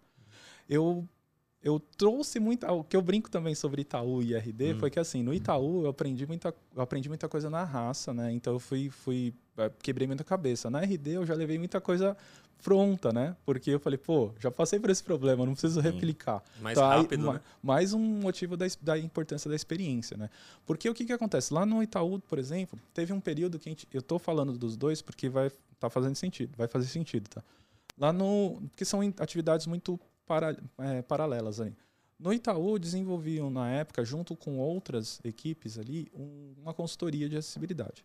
Lá dentro do Itaú, essa consultoria interna para quem trabalhasse com os produtos do Itaú e, e tirasse dúvidas sobre acessibilidade. E eu tinha a minha consultoria de acessibilidade, tinha a Morpheus, que, Morpheus, que era de, de métricas, tinha. Todas as consultorias tinham um nome bonitinho e a minha se chamava Dorinha. Do, por que Dorinha? Dorinha é a personagem cega do Maurício de Souza. Do, do- era uma homenagem a ela ali. Que Beleza. louco. Aí, ah, vamos fazer a consulta na Dorinha, vou fazer a consulta da Dorinha. E era literalmente um horário pré-estabelecido. Lá no Itaú as quartas-feiras à tarde. E era tipo, de meia em meia hora, tipo uma, um- uma consulta médica. Só que era consulta de acessibilidade. Isso me ajudou e me deu uma bagagem enorme, porque eu acabei identificando problemas que sequer eu ia trabalhar no meu dia a dia. No Itaú, eu cheguei a fazer mais de 500 consultorias diferentes, num período de três anos. E, e essa, e, e tudo isso. E, e aí, como que funcionava aí essas consultorias? Peraí, só pra ficar claro. Tipo, a galera marcava com você toda quarta, de vários times, pra perguntar sobre acessibilidade. Isso, eu tinha um horário disponível. Você tem uma dúvida de acessibilidade? Traz para mim. Aí, por, e aí eu resolvi. Eu tinha resposta para tudo? Não. Mas o fato da pessoa me trazer, eu sabia do problema e eu ajudava Você ia essa atrás da pessoa. solução. Não Exatamente. eu fazia ajudava- fila, não? eu Não, Não? é porque era, porque era justamente que é por isso que é importante você ter o, o- a data. Porque se você não tem a data, eu não trabalho. Sim. A pessoa vai procurar todo dia. Ah, hum, puta, mas o meu assunto é urgente, eu não posso esperar até a próxima quarta. Beleza, então aí a gente abre a exceção, vamos trocar uma ideia ali ao, ao lado. Mas eram raros casos, tá? Tinha, tinha um fluxo, né? E tem outra. Fazendo isso, você vai trocar ideia uma vez, duas vezes. Na terceira, o cara já gerou, a pessoa já gerou autonomia. Então a ideia também disso tudo é, é criar autonomia nos times para que em algum momento não dependa mais de uma pessoa e elas consigam resolver os próprios problemas. E todas as consultorias eram documentadas. Eu tinha um espaço em que eu publicava. E por que isso era importante? Porque a gente trabalha com a consistência. Eu posso ter diversos times com o mesmo problema. Então, se eu resolvo para um, automaticamente eu não preciso fazer um atendimento para os outros. Ó, tá aqui, essa foi a solução adotada, a replica. E isso vai gerando uma, uma base de dados e uma base de conhecimento muito grande. E isso contribui para mim, contribui para os times. Então, era consultoria lá. Essa é uma parte do processo. Quando eu vim para RD, eu já tinha essa, essa ideia, cara, a consultoria eu vou trazer. A consultoria eu vou trazer. Aí quando cheguei na RD, é, olha que legal como as coisas se unem, né? Tipo, eu comecei a elaborar o plano de ação, o que, que a gente ia ter. Uma das coisas, eu falei, vou precisar da consultoria, só que eu não vou trazer o nome Dorinha, né? E aí, coincidentemente, tínhamos o Vic Matos, que é o nosso ilustrador lá, que veio do Maurício de Souza Produções. Aí eu- Nossa, cara, que doido. Aí eu fui trocar ideia com o Vic. Vic, cara, é o seguinte, eu preciso trabalhar aqui, ó, vou te contar o contexto. Então, eu não queria usar a Dorinha, me dá uma ideia, me dá uma luz. Ô, Salles, pô, o cão guia da Dorinha se chama Radar. Bota radar. Radar, RD, radar. Eu Falei, nossa. Olha que da hora, cara. Muito bom. Eu falei, que bom. bom. Então, pronto, a consultoria dentro da RD se chama Radar, mas é a mesma coisa, todas as sextas à tarde está disponível para a empresa inteira. Qualquer pessoa da empresa, inclusive terceiros. Eu, por quê? Porque os terceiros estão envolvidos nos projetos. Se o terceiro não tem uma base para quem buscar, vai ser pior. Capacitações que eu faço dentro da RD. Eu promovo capacitações dos times. Mesma coisa, eu trouxe do Itaú isso. Quando eu comecei a desenvolver a parte da acessibilidade, eu falava, gente, eu não tenho como fa- ficar falando, falando, falando. Eu preciso capacitar as pessoas. No Itaú, eu cheguei a capacitar mais de 4 mil pessoas de Caramba. diferentes áreas da, de marketing, mar- era capacitação de acessibilidade com foco em conteúdo, de design era capacitação com foco em design de interação, de desenvolvimento era capacitação com foco em código, de IQA era capacitação com foco em testes. Então eu tinha capacitação para todas as áreas. Pessoas com deficiências, a gente contratava ledores de conteúdo. Então foi aí que eu aprendi a, também a descrever melhor as minhas apresentações. Hoje as pessoas falam que eu apresento muito bem, em- porque eu não dependo mais de, de características sensoriais, né? Tipo, ah, olha aqui, olha aqui o quê? Né? Então quem está escutando É. a gente, você falou aí no celular, né? Tipo, ah, isso aqui. Peraí, isso aqui. Aí o Luan na sequência corrigiu. Se, se o Luan tivesse falado celular, eu ia falar. Sim. Porque quem está ouvindo isso aqui. Ah, isso aqui é o quê? Quem tá vendo o vídeo vai ver que você tá mexendo no Cara, celular. e é um detalhe. Não, cara, é um, é um eu simples aula, eu- detalhe. Eu, penso nisso também, eu me policio, que eu, eu falo, olha lá, olha o cara aqui. É, então, Mas, é, mas é detalhe. No São- dia a dia, se a gente não pratica isso, a gente não tem o hábito de fazer. E é natural, vai, vai errar. Só que a gente tem que começar a ter esse hábito de sempre lembrar disso e ter pessoas como você que fica instigando a gente a lembrar disso pra melhorar, senão não melhora, cara. Mas eu fiz isso, mas é o que eu falei, eu, eu também não fazia. Eu- foi foi o- a experiência que foi me trazendo esses pontos. Então, capacitação dos times, beleza. Outra coisa que eu levei para RD. Quando eu cheguei na RD, eu identifiquei os programas que já existiam na RD. Então, a RD já tinha o Quero Ser QA e o Quero Ser Dev, que eram dois programas para formar profissionais no mercado para trabalhar lá dentro. Então, fui trocar ideia com o pessoal lá da Universidade RD, que também tinha as questões. No, no Itaú era a Escola Itaú de Negócios e na RD era a Universidade RD. Todas as grandes empresas assim, normalmente têm esses programas de capacitação. Então eu já fui trocar ideia direto com os times. Então eu tenho hoje é, uma, um conteúdo de acessibilidade para o Quero Ser QA, para o Quero Ser Dev, para a Universidade RD que eu estou montando e para a fantástica fábrica de designers, que são os treinamentos para os nossos designers internos. Em relação a isso, eu já fiz uma turma, as próximas duas turmas estão previstas para janeiro, no, no ano que vem, porque tem o cronograma também, fim do ano é corrido, Black Friday e tal, então tem as prioridades das empresas. Se dependesse de mim, eu já tinha capacitado a galera, mas não é só de mim. Então tem também você tem que trabalhar dentro do, do escopo dentro da- que a empresa oferece. Aí, já falei de duas coisas, consultoria e capacitação. É, porque tudo isso é importante. Aí eu tenho um planejamento. né? Eu tenho que ter um plano. Né? Como eu vou chegar e como eu quero chegar. Então a primeira coisa que eu fiz que eu cheguei na RD, que eu fiz na RD foi identificar os problemas que a RD tinha. Eu tenho uma ferramenta que eu desenvolvi propriamente para isso, que é uma análise heurística com foco em acessibilidade, que não foi desenvolvida por mim necessariamente, foi o pessoal da GQ, eh, o Dennis Boudreau, é um, é um especialista em acessibilidade e ele desenvolveu essa técnica que é basicamente análise heurística de usabilidade, só que com foco em acessibilidade que tem a ver com a WCAG. Só que o que eles fizeram foi num formato de papel. E eu falei, pô, posso. Eu, eu mandei mensagem. Também outra coisa fundamental para quem está escutando, gente, deem créditos. E se vocês forem utilizar alguma coisa de alguém, peça permissão. Não é assim, tá na net e tá de graça. Não existe isso. Então, assim, Viu? Você pegar meu cur... minhas aulas colocar no seu curso aí. tem gente fazendo isso. Eu, eu- eu falei, lembra? Ah, verdade, tem gente fazendo É, isso, né? mas- Pegando. É, mas aí já estamos vendo aí. Aí o que, que eu peguei? Eu falei assim, vou, falei, vou pedir autorização, pra- eu posso fazer uma versão aqui digital, então eu fiz a versão, criei uma planilha, eu uti- utilizo hoje em aulas, vou disponibilizar em breve para o mercado. Previsão aí no começo do ano que vem, mas não tem uma data, porque é projeto pessoal, sabe como é que funciona. Mas enfim, essa, essa ferramenta eu evoluí, eu comecei no Itaú e evoluí na RD. Na RD, eu criei um processo que se chama MAPA é, é, modelo de avaliação e performance de acessibilidade. Eu falei, eu gosto de dar nome para as coisas, eu preciso dar nome para os meus projetos que eu crio. Então eu criei um mapa, é, modelo de avaliação e performance de acessibilidade. Esse mapa eu tenho três pontos: mapa do, mapa doing, mapa done. Como o próprio nome diz, né, o mapa do é para a pessoa utilizar ainda no processo de criação, para saber se eu não estou esquecendo de nada. Isso nós associamos às nossas documentações do nosso design system, o Pulso.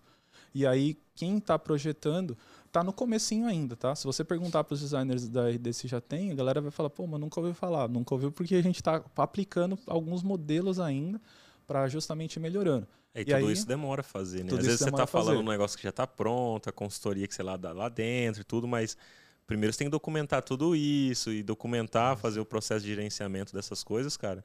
Eu hoje trabalhando como líder, eu vejo como isso demora para fazer Exato, e, e demora para ser visível. exato. Depois que tá pronto, você fala, nossa, olha que Ah. legal, funcionando, mas até chegar lá, Detalhe interessante, aonde está sendo feito? No Figma, porque o Figma é o que a pessoa está fazendo Aí, lá. aí. Então tá lá bonitinho, só que eu brinco, né, com o Herrero, que é o, o nosso tech, o nosso tech lead, não, o nosso lead lá de design de, do, do, do Pulso, e o Joãozinho também, que é o que trabalha lá com a gente também no Pulso, o nosso designer principal lá. E eu falo para eles, cara, vocês são os meus universitários do Figma. Então, Uhum. assim, eu- a- o conceito é isso aqui. E eles deixam tudo lindo e maravilhoso na ferramenta, né? No, no, no, no- no processo de acordo com a documentação lá. Beleza. E aí temos isso. Aí a gente tem o mapa Doing, que é um que eu vou aplicar ainda para os times de desenvolvimento, que é enquanto eu estou desenvolvendo, como eu valido o que está sendo processado, e o mapa Done, que é para eu validar quando tudo já está publicado, ou para validar os erros e captar a coisa. Esses erros eu tenho pontuações de incidência, pontuação de gravidade, porque eu tenho erros impeditivos, eu tenho, eu tenho problemas que, cara, isso não pode subir, isso tem que corrigir eu tenho problemas, pô, pô puta, tá, tá, isso daqui vai causar um certo desconforto, mas tudo bem, dá para subir nesse sprint e a gente corrige na próxima. Então eu tenho que validar a pontuação e saber o que, que é prioritário ou não. Então toda essa documentação está sendo montada, né, junto com o, com o pessoal lá. Aí falamos agora de documentação. Agora a gente vai para o, a desmistificação do tema. Eu faço palestras internas para os times é, e explicando o que a acessibilidade não é apenas para pessoas com deficiência, como você falou, trazendo os contextos de negócio, como que as grandes empresas lidam com a acessibilidade aplicando a WCAG e por que isso é importante. Eu preciso que as pessoas dentro da empresa entendam que a acessibilidade não é só aquele pedacinho. E isso eu estou trabalhando um processo de aculturamento. Então agora a gente falou de cultura de acessibilidade. E cultura é uma série de processos. Aí eu me envolvo também com, com outras áreas. Por exemplo, time de RH. A gente contrata pessoas. E o, a RD, é uma da, é, se eu não me engano, é a maior empresa, a empresa que mais contrata pessoas com deficiência no Brasil hoje. E só que ainda é muito para as lojas. Poucas pessoas nos projetos. Né, no, no, no, no, time de design, no time de desenvolvimento. Na área de tech, né? Na área de tech, exatamente. E isso a gente vai mudando. Só que temos um problema. E, aí, na, e esse problema nasceu no Itaú. Olha que legal. Tipo, por isso que eu falei, eu trago muita coisa de lá. No Itaú a gente teve um problema uma vez, que foi o seguinte: é, as pessoas não estavam conseguindo fazer o cadastramento, ou pessoas com deficiência não estavam conseguindo utilizar né, a ferramenta. Por quê? Porque a ferramenta que utilizávamos lá não era acessível. Então, qual foi a solução? Trocar a ferramenta. Na RD, a ferramenta que estava sendo utilizada é a mesma que, que era utilizada lá no Itaú. E por conta de contrato, não vai ser possível trocar nesse momento. Por isso que eu não estou citando os nomes das, das ferramentas. Mas é, a ideia é que a gente também trabalhe esse primeiro. Aí eu trabalho com foco. Como que eu trabalho com fornecedores? Primeiro a gente troca ideia, e aí vocês vão conseguir resolver o problema e tudo mais? Não vão conseguir, e aí a gente vai trocar a ferramenta. Né? É, e é simples assim. Mas, claro, isso envolve mais tempo e tudo mais. Mas isso é importante, porque eu tenho que trabalhar a questão da inclusão, trazer pessoas com deficiência, mas para isso eu preciso ter no mínimo ferramental. Aí são outras coisas. Uma coisa é da contratação, outra coisa as ferramentas que a gente usa internamente. Dá para utilizar? Enfim, eu olho tudo isso, gente. Eu é, olho... É, é acessibilidade como um todo é, mesmo. É, é, ver tanto o produto externo quanto interno. Isso. Igual você falou, as lojas, até mesmo, é. sei lá, acessibilidade todas as lojas têm as rampas, sei lá, de acesso, realmente está acessível às lojas, as coisas físicas, você olha também isso, eu É acredito, isso que eu ia né? perguntar, se chegava nas lojas. Agora, aí vem a parte louca da coisa. Porque as eu acho lojas... isso muito doido, cara. Tipo, você sai do universo digital isso. e vê como é, um todo. Porque não se resume a digital, né? Não, não, se resume. Só que hoje o meu foco é digital. Sim, né? claro. Né? Claro. Eu, eu primeiro preciso mostrar resultado nas situações. Por quê? É, por mais que eu tenha contato direto vai, com diretores, stakeholders e tudo mais, ah, isso é outra coisa da experiência relevante. Quando eu estava no Itaú, eu cresci no Itaú. Então eu entrei júnior, saí de lá é, como sênior. E no, na RD eu estou como especialista. Só que eu vim com uma alcunha de especialista. Eu vim com um conhecimento e já, de, cer de certa forma, conhecido também Sim. do mercado. E não tem como negar que a troca de ideias com gestores e stakeholders se leva se, for, é. se, se, se, torna muito é mais nível, leve, é né? é outra situação, porque eu já vim com esse conhecimento. E eu tenho essas ações paralelas, né? Então, assim, as pessoas de lá de dentro sabem que eu dou entrevista no seu lugar, não sei aonde tudo mais. Então, aquele, aquela coisa que eu faço fora repercute internamente.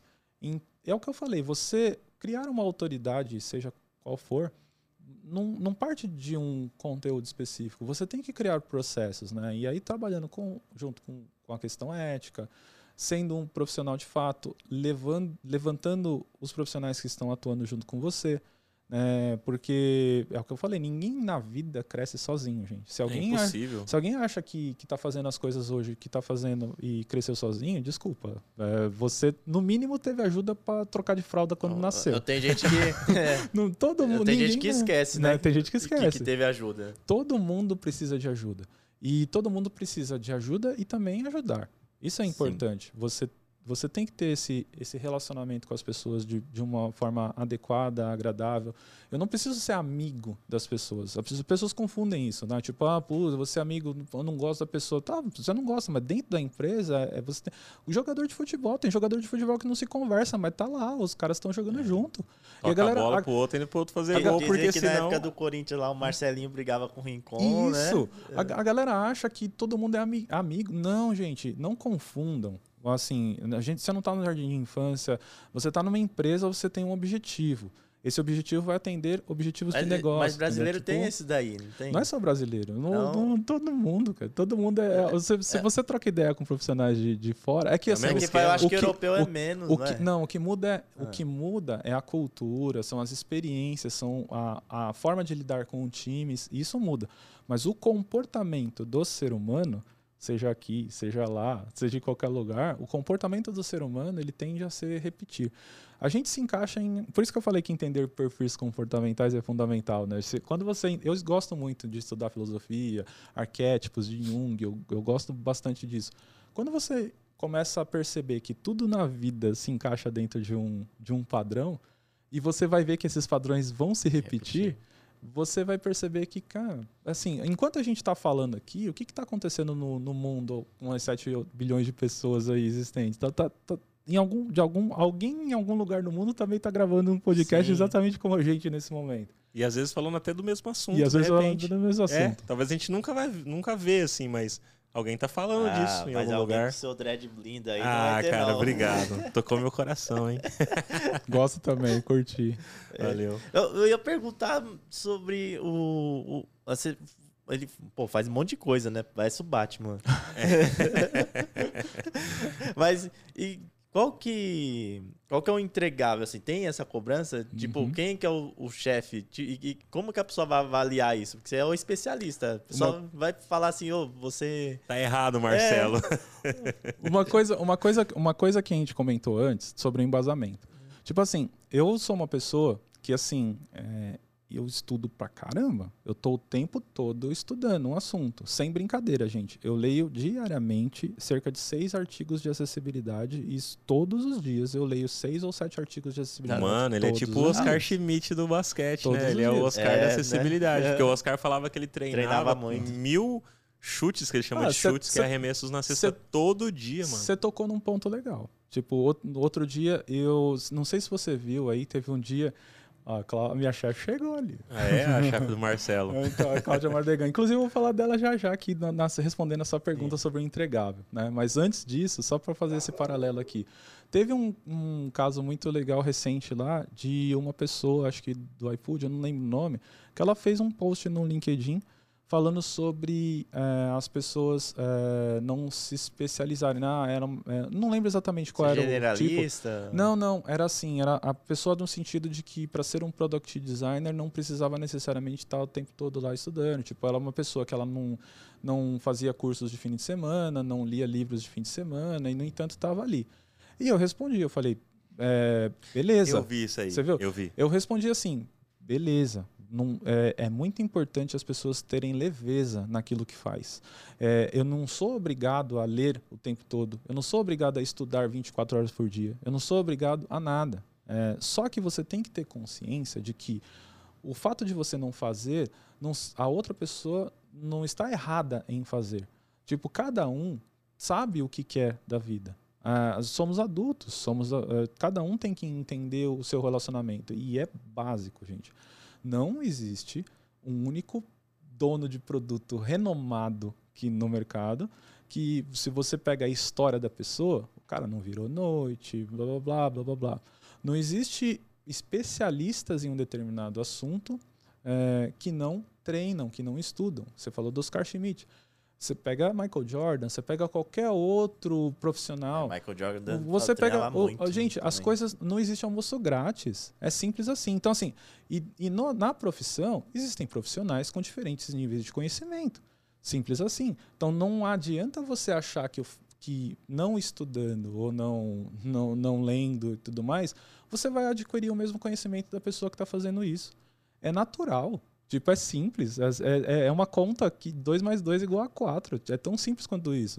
Então, assim, não tem problema nenhum se você, não querer estudar e fazer e tudo mais. Mas não, é, você não pode invalidar o processo que a outra pessoa está fazendo. Fazer da regra a É, exceção. fazer, né? Exatamente. O que nós estamos falando aqui de diversidade, inclusão, e isso também tem a ver com isso. Porque, assim, todo mundo tem que fazer aquilo que, que, que melhor se adapta. Você não pode invalidar o que o outro está fazendo ou não está fazendo. Beleza, é para a carreira dele. Sabe o exemplo que eu falei que eu não ligo pro, pro, do aluno que está lá no fundo da Sim. sala vendo o celular? De fato, eu não ligo. É ele que sabe da carreira dele. E, e aí a questão, igual o David perguntou, de ter chefe, é a Cláudia, é Ah, sua então. chefe, e é ela que te cobra resultado. E, por exemplo, igual o David também falou, quem te corrige se estiver errado? Exato. O que, que que acontece? No caso da, da, da, da Clau, ela tem um papel fundamental que é me direcionar dentro da empresa justamente para a visão de negócios. Porque eu, sou, eu tendo muito aí para a visão mais técnica ali. Não que. eu- o que, que acontece? Eu, eu falo que no Itaú, eu comecei a lidar com a visão de negócios a partir de 2018.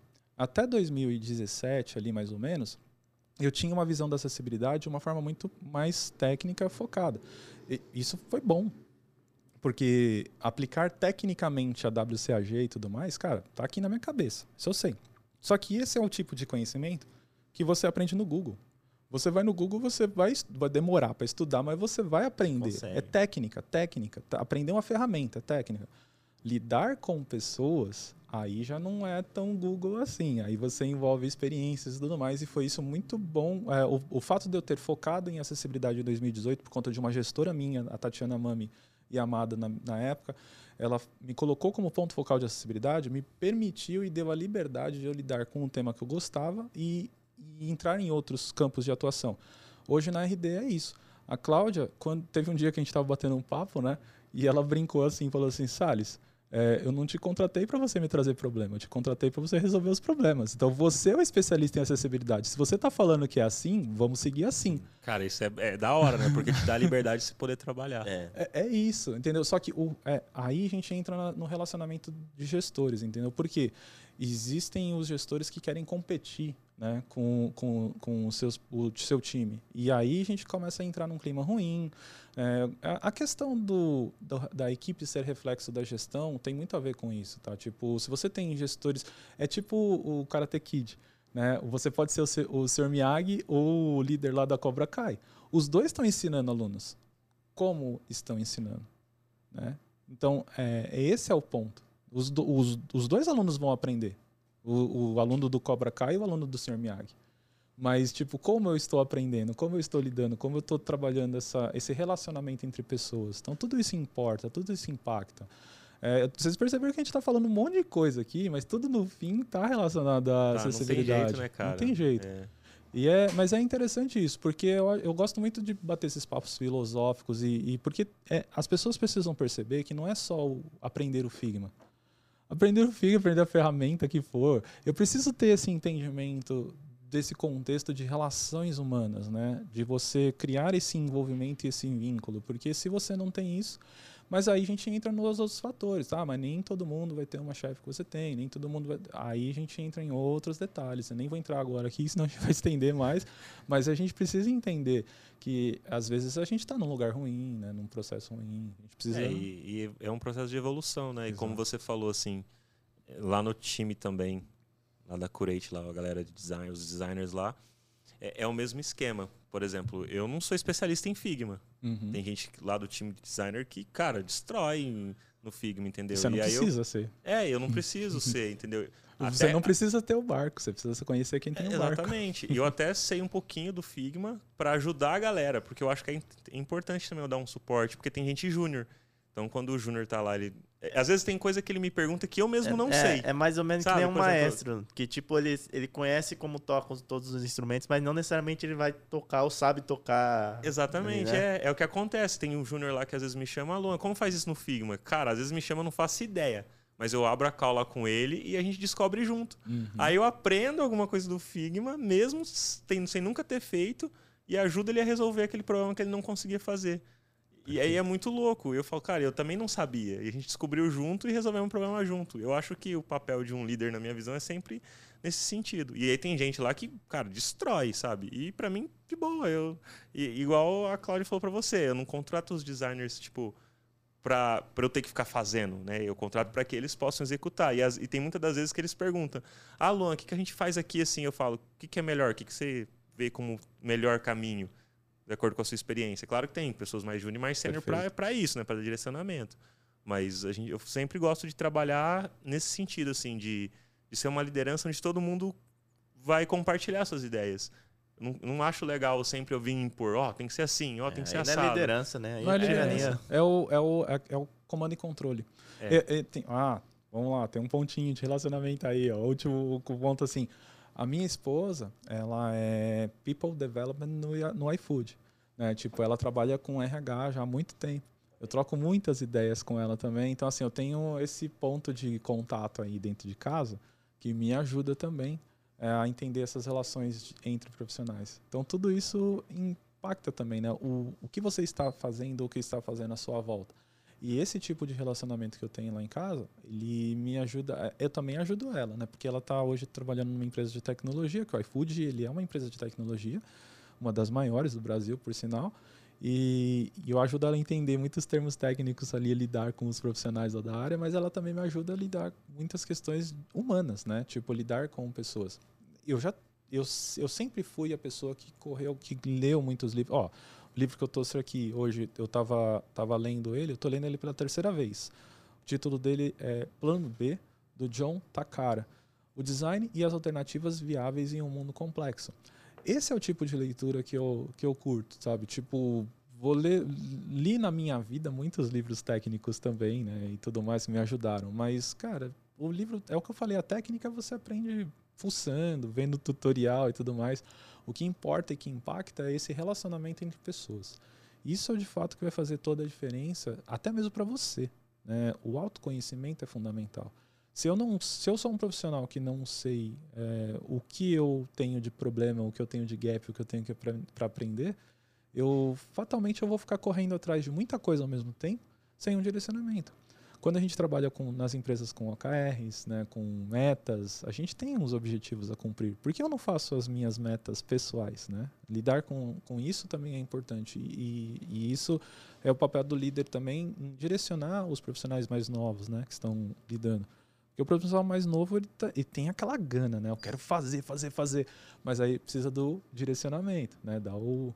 Opa, peraí, vamos lá. Para você entender isso aqui, a gente precisa dar um, um, um rollback aqui para para justamente trazer de uma forma mais assertiva. É isso. A gente É, vai- porque acaba gerando uma, uma ansiedade, que é o lance que a gente falou, né? Tipo, a galera quer tudo rápido, tudo pra ontem, não vê que você se tornou especialista agora, mas você tem 20 anos de bagagem. Uhum. E, e às vezes um dos problemas que eu acho que está acontecendo hoje por, por conta dessa ansiedade é que a galera, as empresas, né, estão segurando às vezes os profissionais por conta que o mercado está aquecido e acaba subindo a galera de cargo sem às vezes aquela pessoa realmente ser aquilo que ela é. Exato. Exatamente. Esses dias eu até fiz um comentário sobre isso. Outro, no, o- acho que foi no, no- Não, não foi. Ah, foi no, nesse comentário lá mesmo da, da menina mesmo. Porque o medo de perder as pessoas pro mercado faz com que você também infle, né? O, vo- você gere essa bolha, né? A suposta bolha de UX ou de design e tudo mais. Tem muito a ver com isso também. Porque o, o gestor não quer perder o, o- a pessoa para o mercado. E aí vai lá e aumenta o salário. Só que essa pessoa, ela não, às vezes ela nem sabe que o motivo dela não era só o dinheiro, né? O dinheiro você vai dar um cala-boca ali, três meses é, você vai ficar feliz. Mas os seus dilemas, se não houver uma mudança de cultura na empresa, vão continuar. E aí, cedo ou tarde, você vai se desmotivar. Pessoa- as pessoas me perguntam sobre, poxa, você ficou 12 anos no Itaú, né? Eu fiquei de 2008 a 2021. É difícil, né? A Exato. galera tá mudando muito rápido, né? Muito rápido. Muito rápido. Pulando de empresa. de- Vo- Você precisa criar um vínculo, você precisa criar um relacionamento. Ah, mas pô, o lugar que eu trabalho é ruim, não sei o quê. Gente, a vida ela é ruim. Vamos começar. O relacionamento, quando você é, conhece alguém e se casa com alguém, você, num primeiro momento, você não conhecia nada sobre aquela pessoa. Você viu a pessoa, sei lá, numa balada e tudo mais, né? Foi lá, trocou ideia e você vai conhecendo a pessoa com o tempo. Este conhecer você vai vendo coisas que, putz, nossa, isso é chato, não, por que, que ela faz isso, né? Por que, que ou ele faz isso, né? É. E isso você descobre com o tempo. O relacionamento na empresa é a mesma coisa. Aí, ah, pô, como que é trabalhar aí na empresa, né? As pessoas perguntam, né? Pô, eu posso falar do pedaço que eu tô, da minha experiência. Só que não significa que a minha experiência vai ser a sua experiência quando você entrar aqui. Aí a pessoa entra na empresa, pô, você falou que era legal, tá, mas pra mim tá legal. É, Pra, então, pra mim tá legal, né? Tipo, e isso que as pessoas não enxergam, né? Tipo, é difícil isso. né? É, então, assim, não tô falando que a pessoa tem que, tem que se é, submeter a uma relação ruim, né, de trabalho. Não, você tem que cobrar aquilo que é legal pra você. Só que as pessoas precisam entender que eu preciso criar um vínculo, né? Tipo, né, é, esses 12 anos que eu trabalhei dentro de Itaú, eu engoli sapo pra caramba, gente. Tipo, eu tomei, pô, eu, eu, várias avaliações negativas. Eu, a gente tá falando da parte boa. Tipo, ninguém sabe dos meus históricos por trás ali, que eu já perdi um apartamento por conta de dívida da, pra caixa. Tipo, ninguém sabe que eu sentei no canto chorando, sabe? Tipo, eu isso eu não divulgo na rede social. Não posto que eu tô chorando no canto. Né? Então, não é porque eu tô bem, eu sou, ou sou especialista em determinado assunto, que eu também não sou uma pessoa que tem os meus problemas pessoais. E as pessoas não enxergam isso. As pessoas acham que tá, tá tudo feliz. E cada um tem o seu tempo, né?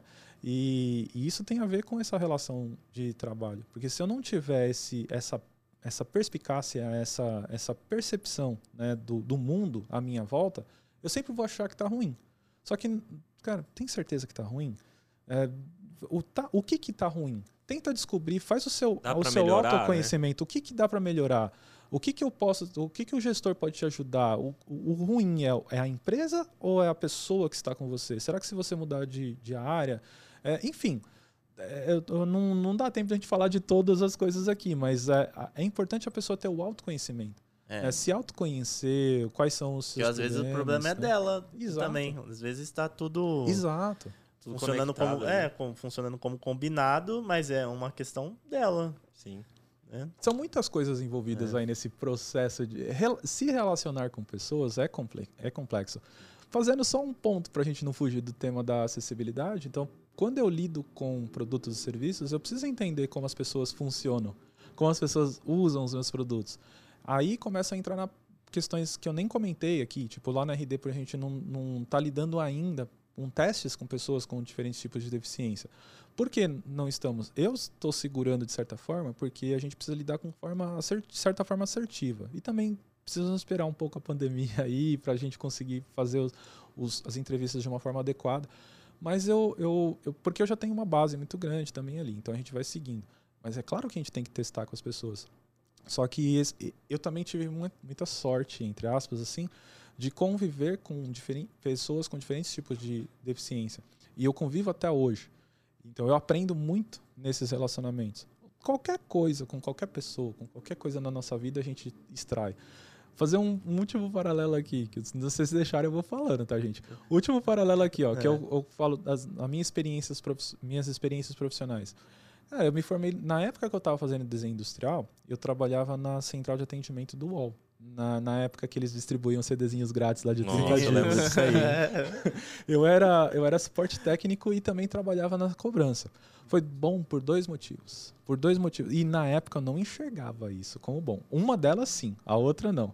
Uma delas é que eu conheci minha esposa lá. Então eu tô com a minha esposa desde essa época. Então ela foi meu carrapato. Né? Ela, pra quem não sabe o que é carrapato, você trabalha na central de atendimento, você vai aprender. A pessoa pluga um fio extra, né? E ela vai ouvir o meu atendimento para ver como que eu lido com as situações, tudo mais. Beleza. Então foi a partir dali que eu conheci ela e tal. A gente se relaciona até hoje, tamo junto. Isso foi bom.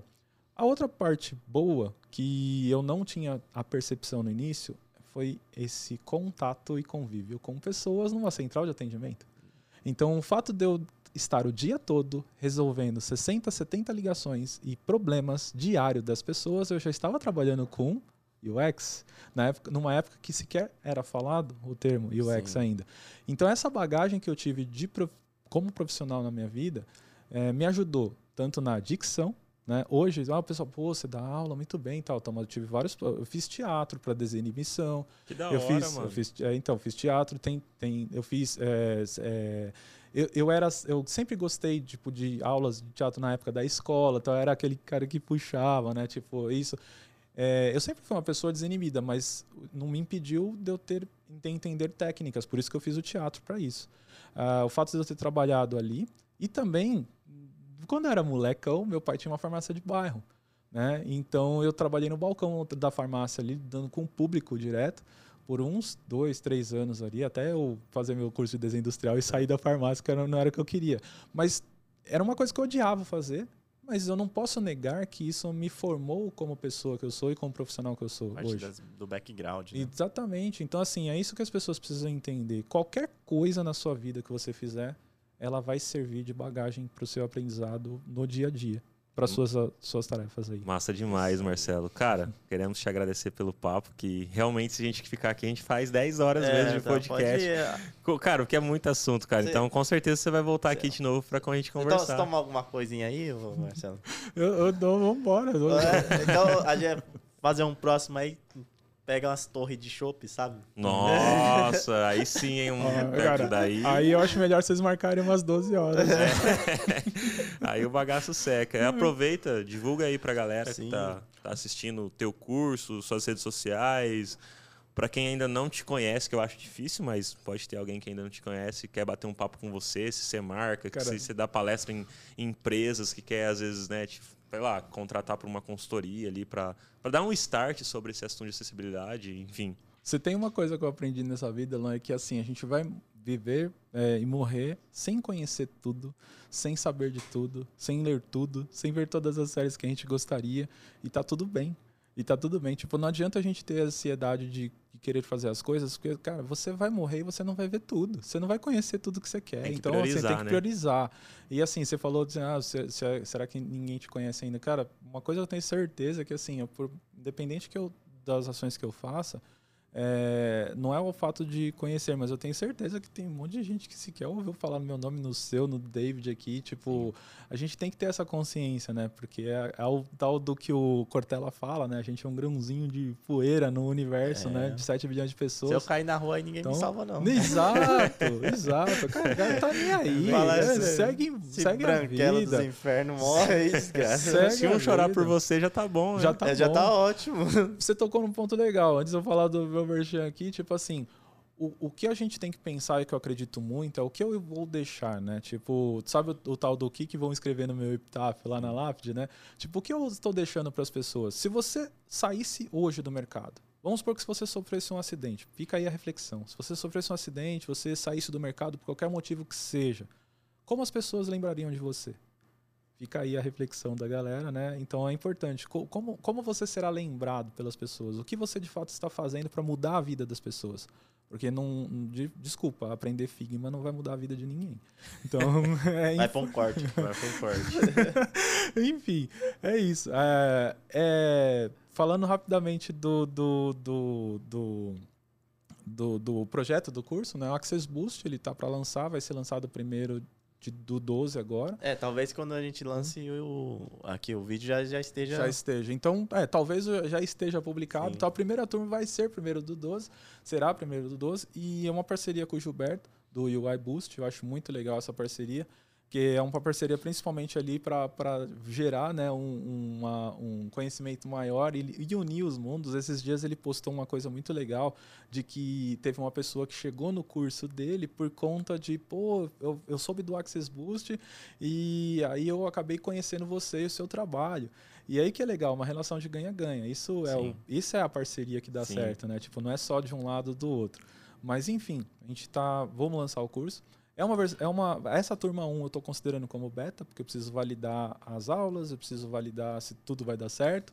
Mas a ideia é que a gente tenha futuras turmas e a próxima eu já posso até antecipar. Uma, há uma previsão de ser em aproximadamente em abril de 2022, a turma 2, e depois a turma 3 em agosto, enfim, eu não sei ainda a periodicidade, mas aproximadamente a cada quatro meses, mais ou menos isso.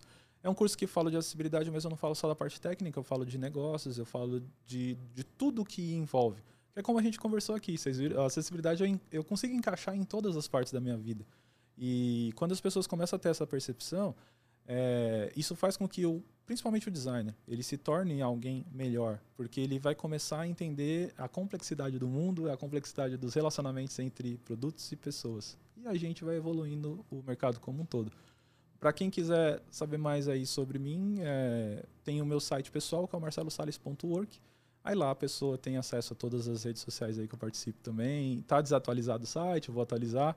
Ixi, mas é isso. O meu também. É, o portfólio, né? O portfólio. O, o, seu, o site pessoal sempre vai ficando é, para depois. É tudo, é tudo design, né? Você acha que não, né? Eu acho que é mais os a gente que é corrido, não sei. Não, todos, a maioria dos designers são assim. Principal, é, é, e o pessoal que tá, inclusive, no mercado de trabalho, né? É. Aí, aí, aí, aí, demitido, aí lembra. É, lembra que tem que atualizar as é. coisas, né? Esqueci de falar o nome do curso, né? Access Boost, access, aí... accessboost.com.br. Né? O nome tem a ver com esse impulso na carreira do, da acessibilidade, mas também é por causa do grupo. Né? E o iBoost, do Code Boost, que os cursos que o, o Gilberto também promove. E, e, teve alguma coisa, algum tema, alguma pergunta que faltou que você gostaria de falar ou não? Cara, não faz essa pergunta. a gente vai fazer uma lista aqui agora. então, o Marcelo então, tem, tudo é assunto, cara, com o Marcelo. vai fazer cara, uma lista falar... aqui agora. Então, ó, quem quiser aprender sobre acessibilidade, segue o Marcelo aí. Vamos falar sobre acessibilidade, cara, trocar Marcelo, ideia, café, chopp, aceito. Obrigado mesmo, Ótimo, de obrigado, coração. Cara. E prazer te conhecer pessoalmente. Ó, oh, gente, conheçam o Luan. Porque assim, vocês veem o Luan nos posts, né? Vocês pensam que a pessoa é baixinha, 1,60m, 70 né? Ele, ele fala que tem 1,90m. Eu sempre achei ele cara de alto, nunca achei esse é, cara de baixo, não. 1,90m, é. gente. Tipo a altura, jogador de vôlei, de basquete, gente fina pra caramba. O David não, o David tá, no, tá na média tô, do mercado. É. Mas o, o, Luan tá lá, tá bem acima. Cara, ali. você falou basquete, vôlei, cara, tentei várias coisas, só informática deu certo mesmo, só design deu certo. Mas eu tentei, mas. Tamo junto, tamo não, junto. Não rolou, não. Eu vou, tô, tô, voltando a andar de patins aí, aí mas é pra, é pra fazer alguma atividade. Mas ah, a atividade agora que eu faço física é musculação, que jeito, foi onde eu, eu gostei, porque era é... muito magro e. Hora, um 45 de, de, braço, 95 ah. de peso, peito de aço, é isso ah. aí. e é isso aí, galera. Ó, não, não esquece de dar o like nesse vídeo ativar as notificações aqui do canal para você receber tudo que acontece aqui no Semiólis Podcast. Se inscrever. Se inscrever, exatamente. E também curtir aí, se você está ouvindo esse episódio por alguma plataforma de podcast, se inscreve aí também para receber as notificações. Isso aí. Obrigado por você estar participando. Pegue o link também e compartilhe com seus amigos para ouvir esse papo incrível com Marcelo Vendas. Marcelo, Marcelo Salles. Ah, tem uma história do Vendas aí, mas eu vou deixar para a galera fazer o curso para aprender o Marcelo Vendas, Marcelo Sales aí. É, aí, olha só. Aí, tem, tem a ver com acessibilidade. Vou puxar o gancho aqui. Pronúncia, gente. A pronúncia é importante. E as palavras às vezes confundem, principalmente o nome próprio. Ó, fica a dica: LinkedIn já fez uma ferramenta lá de pronúncia, tá do lado do nome. E, aí, olha aí, ó. Tá tudo, tudo é acessibilidade. Tudo, tudo tem é conexão, ó. Então é isso, cara. Muito obrigado. Valeu, pessoal. Valeu, pessoal. Até, Até a próxima. Até o próximo Valeu, episódio. Valeu. Valeu. Obrigadão.